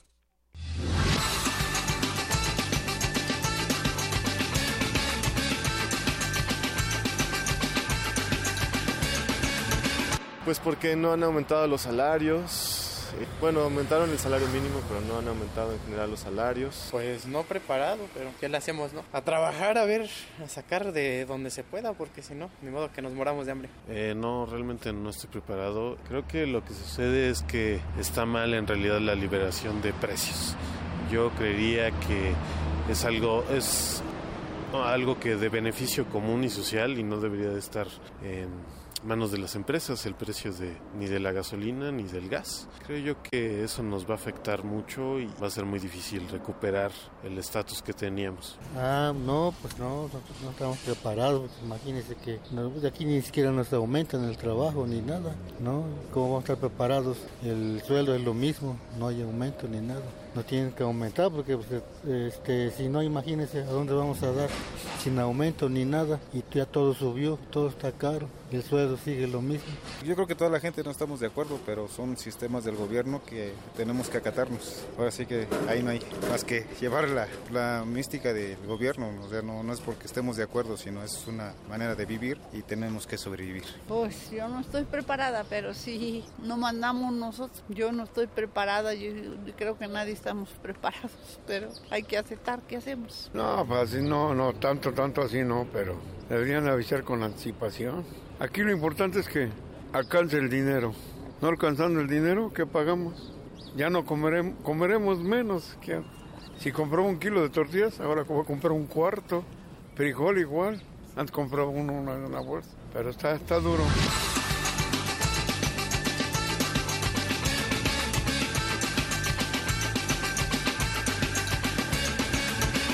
Bueno, lo que sí es un hecho es que la mayoría de los salarios no suben y en ese sentido, aunque sea que la tortilla incremente uno o dos pesos, pues el salario no sube y entonces es de la manera como viene, puede afectar y sobre todo si metemos ahora la luz y el gas y la gasolina, pues se va depreciando más el salario. Dos con treinta minutos. Global RU.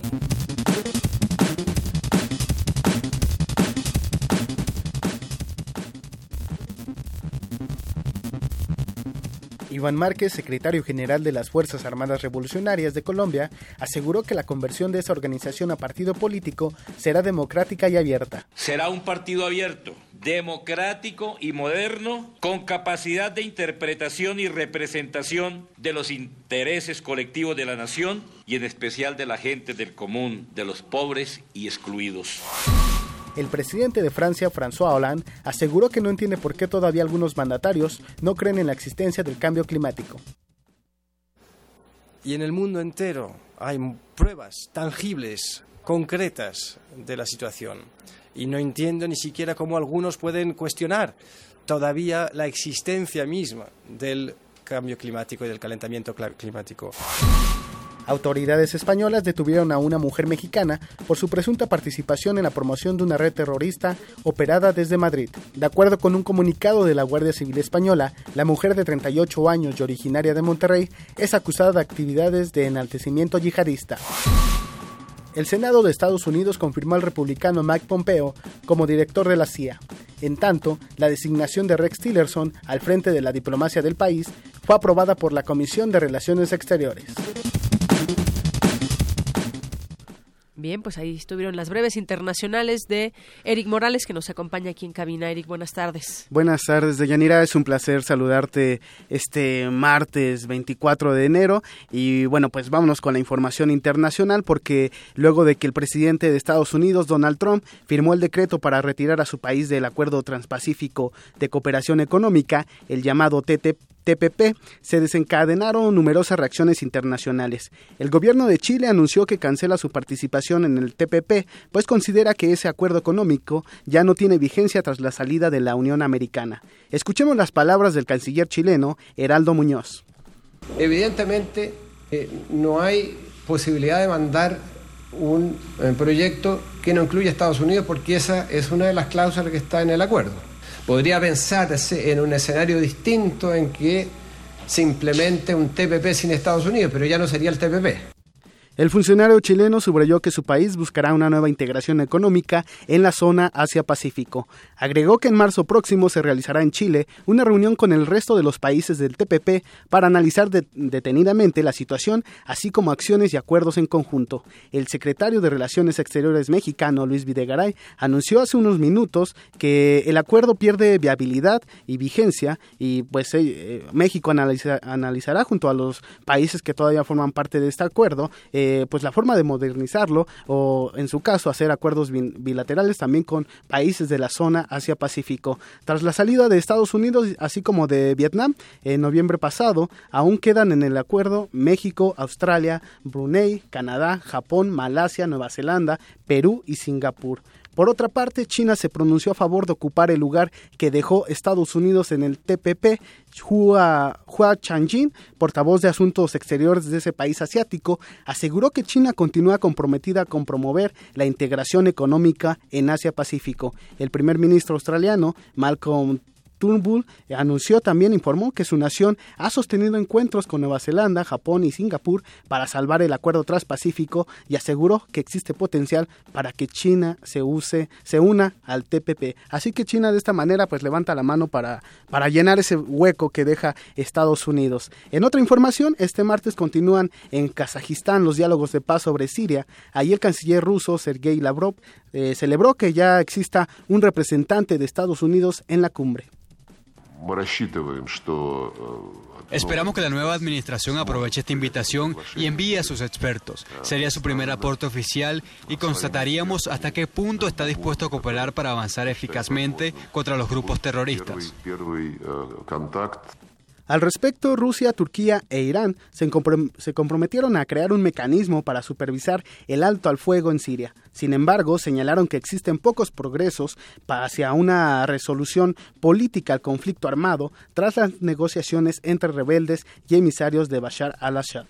Eh, en otra información, el Tribunal Supremo británico dictaminó que el Parlamento del Reino Unido debe autorizar la activación del artículo 50 que inicia el Brexit. Con esto, la primera ministra británica, Theresa May, no podrá activar el inicio del Brexit sin permiso del Parlamento. No obstante, el gobierno británico señaló que sigue en pie eh, los planes de separarse de la Unión Europea antes del mes de marzo pues ahí están las reacciones que ha tenido en, materia económica y comercial, pues este anuncio de Estados Unidos de que finalmente sí, como Donald Trump lo prometió en su campaña, pues abandona este acuerdo eh, transpacífico. Así es, lo primero que hizo entre muchas entre muchas otras cosas y otras que ya estamos viendo, como hace rato que sosteníamos una una plática, pues va va cumpliendo poco a poco lo que dijo a sus electores en su momento. Y hay que prestar atención también al, al acuerdo que existe o esta renegociación que quiere hacer con el, el, Telecán. Y bueno, pues ayer también el gobierno de Canadá anuncia que pues México y, y, ellos mismos irán pues de manera individual a, a eh, tener esos diálogos con, con la administración de Donald Trump. Así es, esto comienza a moverse en muchos sentidos. Muchas gracias, Eric. Gracias, Deyanira. Prisma RU. Programa con visión universitaria para el mundo. Queremos conocer tu opinión. Síguenos en Twitter como arroba PrismaRU. Bien, continuamos y les presentamos a continuación una, la primera parte de tres que tendremos con la escritora, periodista, profesora académica, viajera, coleccionista Margot Glantz, que además es muy tuitera, ya que nos dio retweet en, eh, en esta sección que les presentamos de perfil humano aquí en Prisma RU, donde sostuvimos con ella una plática muy interesante sobre su trayectoria académica y algo más, también conociéndola un poco a ella, a ella como, como escritora, como periodista, como viajera nos compartió algunas de sus experiencias. Vamos a escuchar antes una semblanza que preparó mi compañera Tamara Quirós y damos paso a esta plática que eh, sostuvimos con ella en donde también pues, nos abrió las puertas de su casa. Adelante. Perfil RU.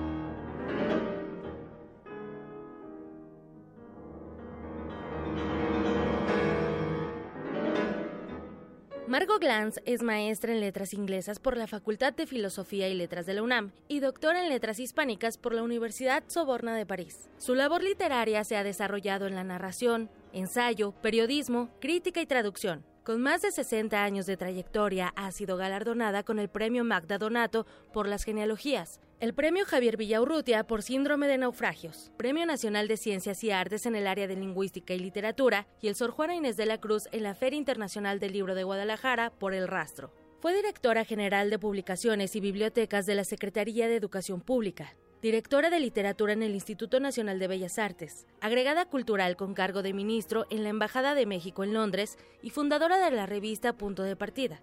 Además, ha impartido cursos en la UNAM, Yale, Princeton, Harvard y Stanford. Este es el perfil humano de la profesora emérita, escritora y periodista Margot Glantz.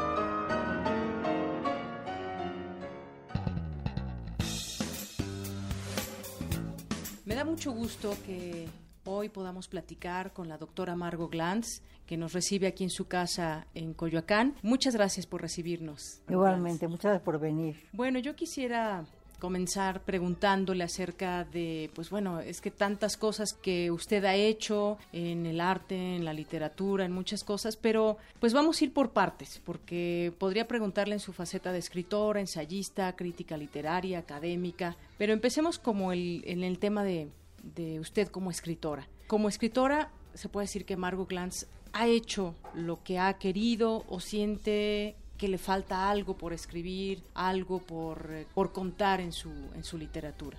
Bueno, yo creo que mientras uno tenga capacidad mental, siempre faltará algo que contar, ¿no?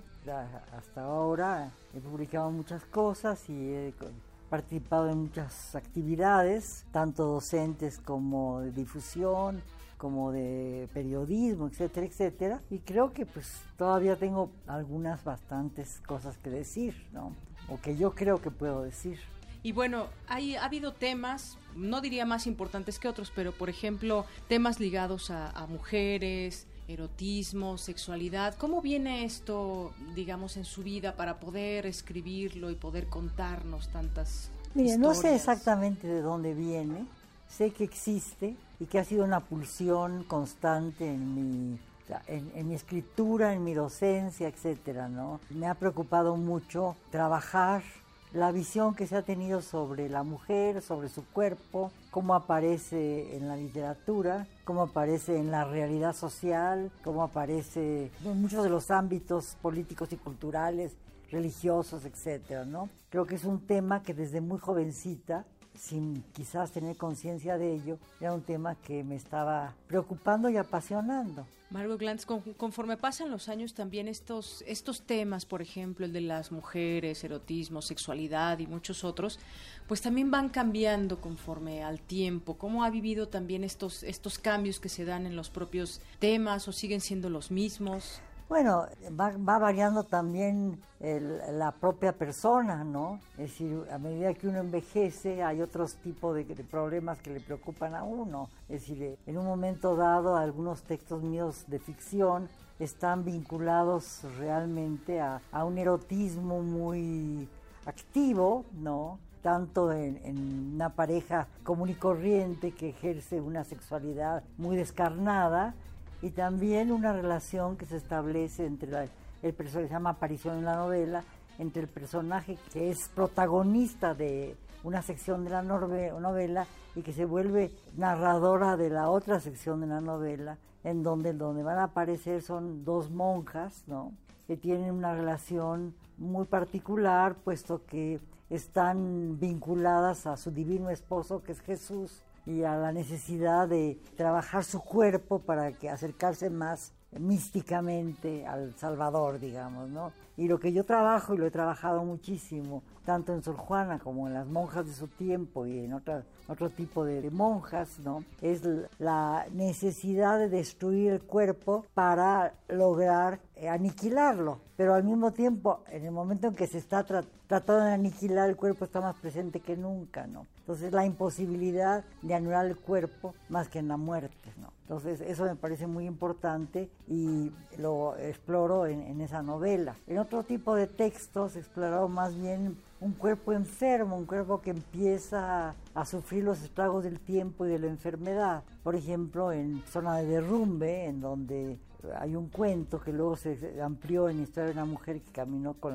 por la vida con zapatos de diseñador, en donde una mujer siente que está yendo a un análisis a un laboratorio y piensa que puede tener un cáncer de pecho. Y esas reflexiones sobre el cáncer de pecho y sobre la posibilidad de que su cuerpo acabe siendo una especie de, devorado por la enfermedad y los síntomas de enfermedad, implicaciones que la enfermedad provoca, la pérdida de vitalidad, la, la tortura de la, de la quimio o de todo este tipo de cosas que son muy violentas pues aparecen en ese texto, ¿no?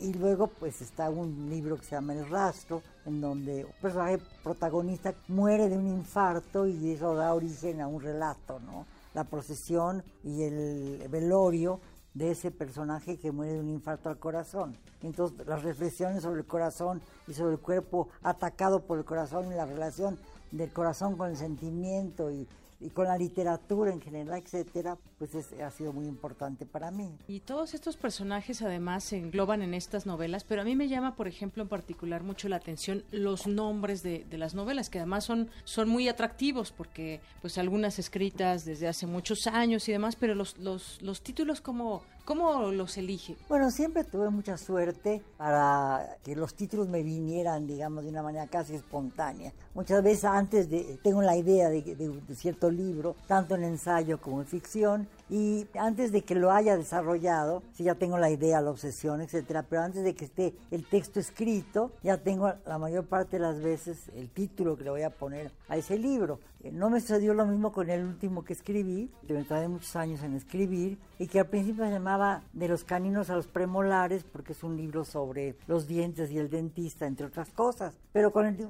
al, estarlo revisando y reescribiendo, la multitud de veces que lo hice, me di cuenta que nombrarlo de los caninos premolares era como demasiado pleonástico. Aparecía también Nora García, que aparece en otras novelas, y en las primeras 40 versiones aparece Nora García como personaje principal y por fin al final la borré y aparece un personaje en una especie de yo narrativo. Pero lo que le iba a decir es que yo pensé que era demasiado obvio que un libro sobre los dientes llamara de los, de los caninos a los premolares y tuve muchas dificultades para encontrar la, el título, hasta que después de barajar muchos, ¿no? Elegí eh, un, fragmento de un verso de Calderón de la Barca que se llama Por breve herida, Espírese de sangra, que es un, verso de El médico de su honra, uno de los textos de Calderón de la Barca que más me atrae, que son más terribles y más sanguinarios y más violentos contra la mujer, porque en realidad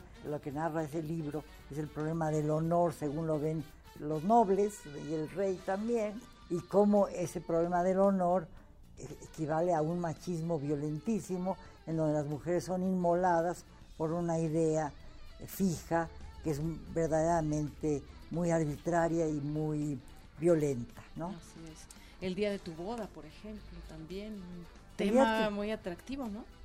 El día de tu boda, pues era, eran, es un ensayo que escribí eh, basándome en las tarjetas postales que eh, se vendían en México eh, luego, luego de que terminó la, Revolución Mexicana, cuando todavía realmente seguía la Revolución Mexicana porque la Revolución terminó en el 18 más o menos, pero había muchos brotes eh, por todo el país y luego vino la Guerra de los Cristeros del 26 al 28.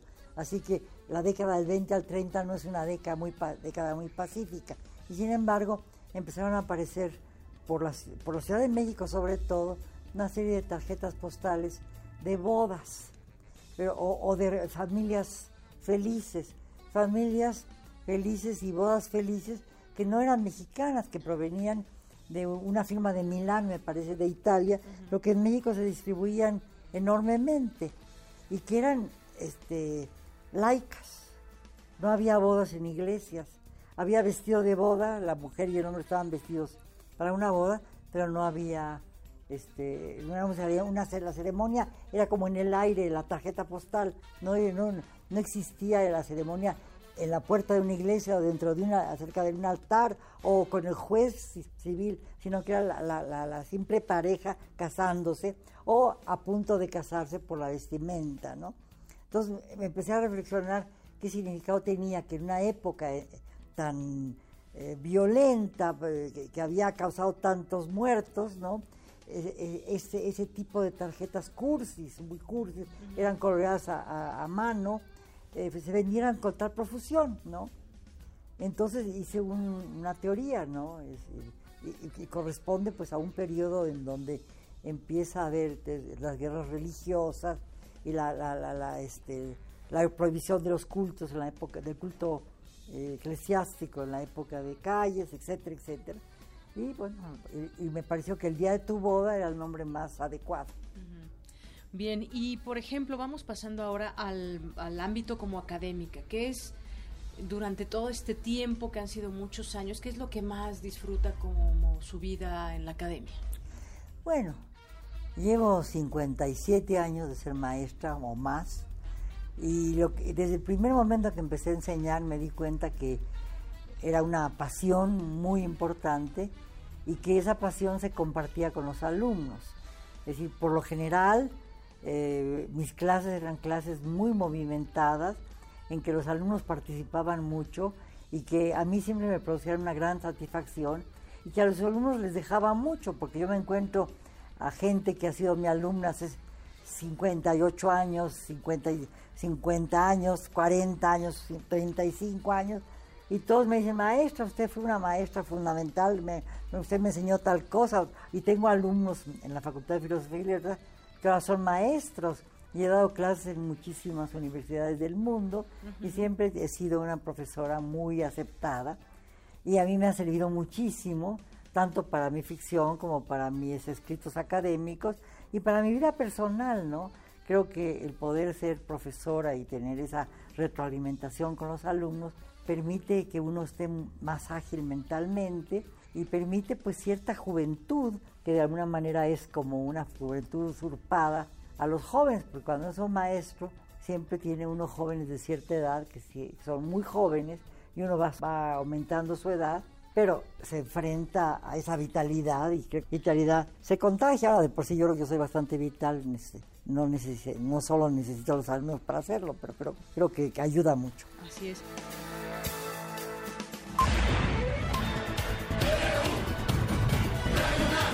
Prisma RU. Con Deyanira Morán.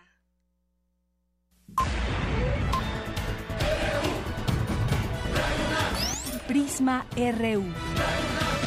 Con Deyanira Morán. Arte y cultura.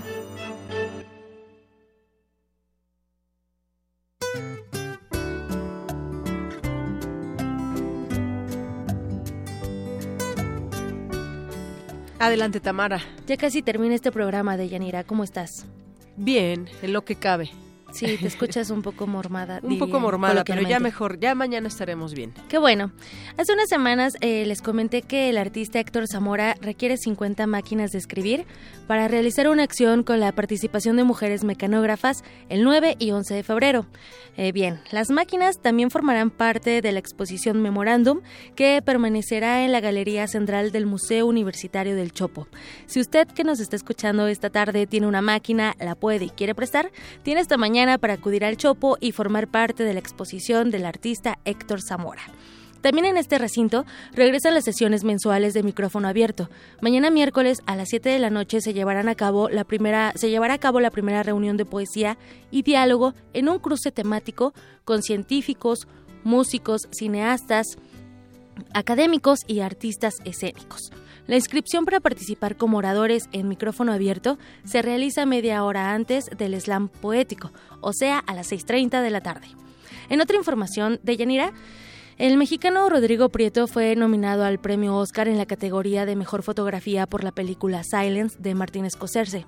Egresado del Centro de Capacitación Cinematográfica, ha ganado el premio Ariel por las películas Sobrenatural, Fibra Óptica, Un Embrujo, Amores Perros y Beautiful. La primera vez que fue nominado al Oscar fue por, el trabajo que realizó en el filme Secreto de la Montaña, dirigido por Ang Lee.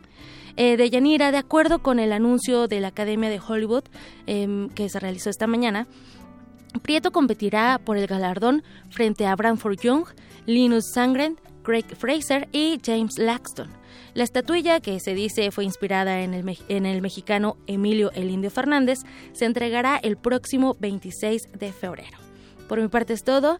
Les deseo que tengan una excelente tarde. No sé si tengas algún comentario de Yanir en torno a esto de los premios de la Real de la Real no es cierto, de la Academia la Academia de Hollywood. Pues bueno, ya veremos y que le vaya muy bien al mexicano, ¿no? En estas nominaciones que tiene, yo creo que el trabajo el trabajo se ha hecho, se ha destacado y ojalá que ojalá que le vaya bien, es lo que lo que quisiéramos en México que sigan esos triunfos también en esta en esta rama. Sobre todo eh, que realmente la fotografía es parte importante de las películas y muchas veces no lo tomamos en cuenta. Entonces es en la nominación en la que está este mexicano destacado. Muy bien. Muy bien, ahora sí les deseo que tengan una excelente tarde. Hasta mañana. Prisma RU. Queremos conocer tu opinión. Síguenos en Twitter como arroba PrismaRU. Zarpazo RU. Y ya está con nosotros Isaí Morales. ¿Qué tal, Deyanira? Buenas tardes ya en esta segunda parte del Zarpazo. Vámonos con la información. La CONCACAF anunció que se añadirán siete nuevos clubes a la Liga de Campeones a partir de la edición 2017-2018. Esto eleva a 31 la cantidad total de clubes que se disputan el campeonato. El presidente de la CONCACAF, Víctor Montagliani, declaró que estas adiciones buscan incrementar la participación de las asociaciones que la conforman, así como incrementar la competitividad de la liga. Y pasándonos al fútbol nacional, el técnico de los Tigres de la Universidad Autónoma de Nuevo León, Ricardo Ferretti, criticó a los futbolistas que fingen faltas. Yo no sé si voy en el área y me tiro y el árbitro marca el penal, yo no sé si en la noche cuando recuesto la cabecita en la almohada me sienta bien, la verdad.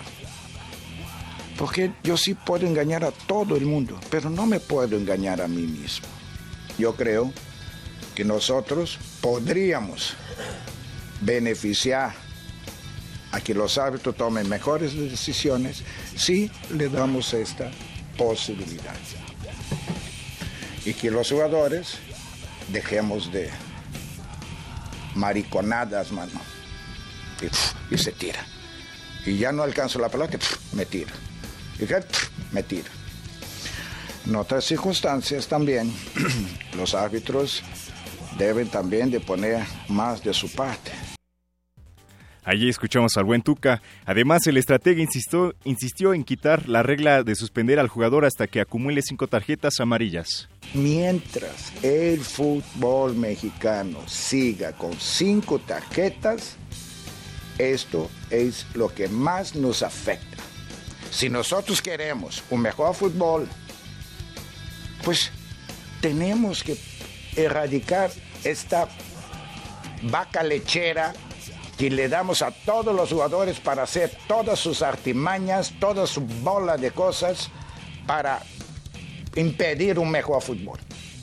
Porque esto lo único que propicia, yo, que soy malo, siga siendo malo. Porque tú me encaras y me quieres driblar, yo te hago foul, y foul, y foul, y foul, te agarro y esto, sigo siendo mediocre, mediocre. Punto y después queremos pasar al quinto y ser campeón mundial. Bueno, perdón, me exalté un poquito. Bueno, y pasando a otra información, Bernie Eccleston fue destituido de la dirección del máximo circuito del automovilismo, la Fórmula 1. Esto luego de estar cuatro décadas al frente del Gran Circo. En declaraciones al portal de la revista especializada Auto, Motor and Sport, Eccleston afirmó que fue desplazado Liberty Media, empresa estadounidense que, adquirió el campeonato de Fórmula 1, confirmó que oficialmente la, confirmó oficialmente la salida del inglés. Sin embargo, fue nombrado presidente emérito del serial. Ahora el cargo directivo será ocupado por el estadounidense Chase Carey. De Yanira, hasta aquí la información. Gracias, Isaí. Buenas tardes. Buenas tardes.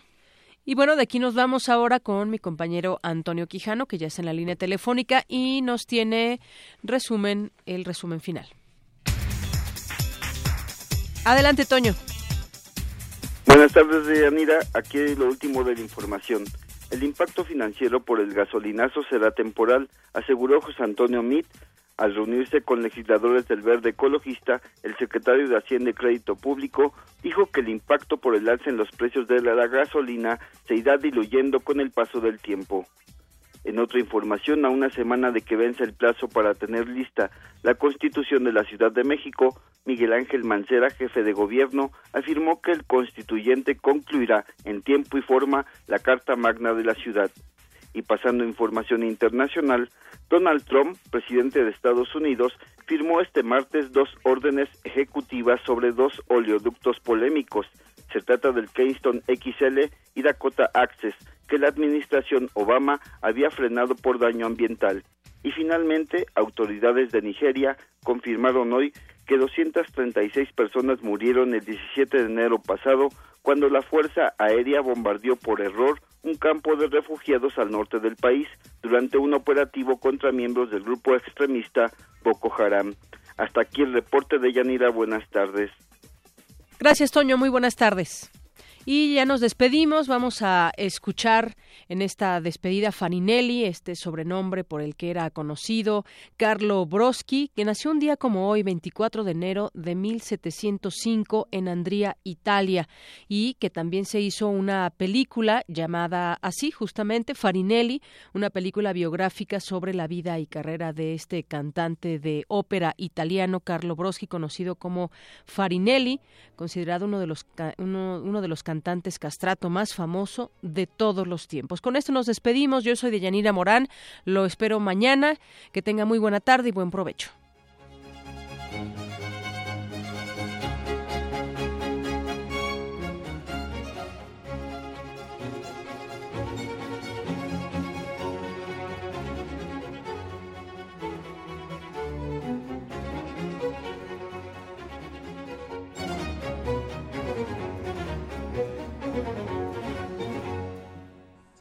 quale no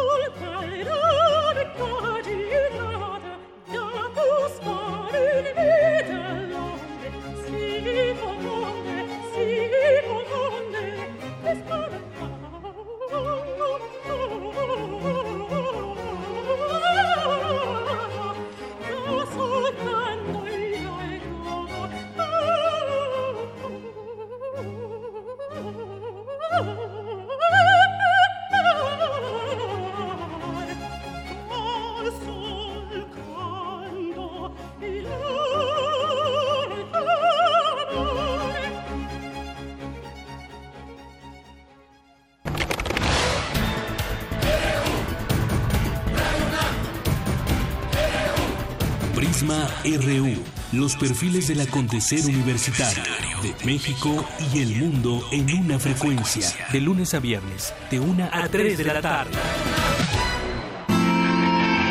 Radio UNAM, clásicamente informativa.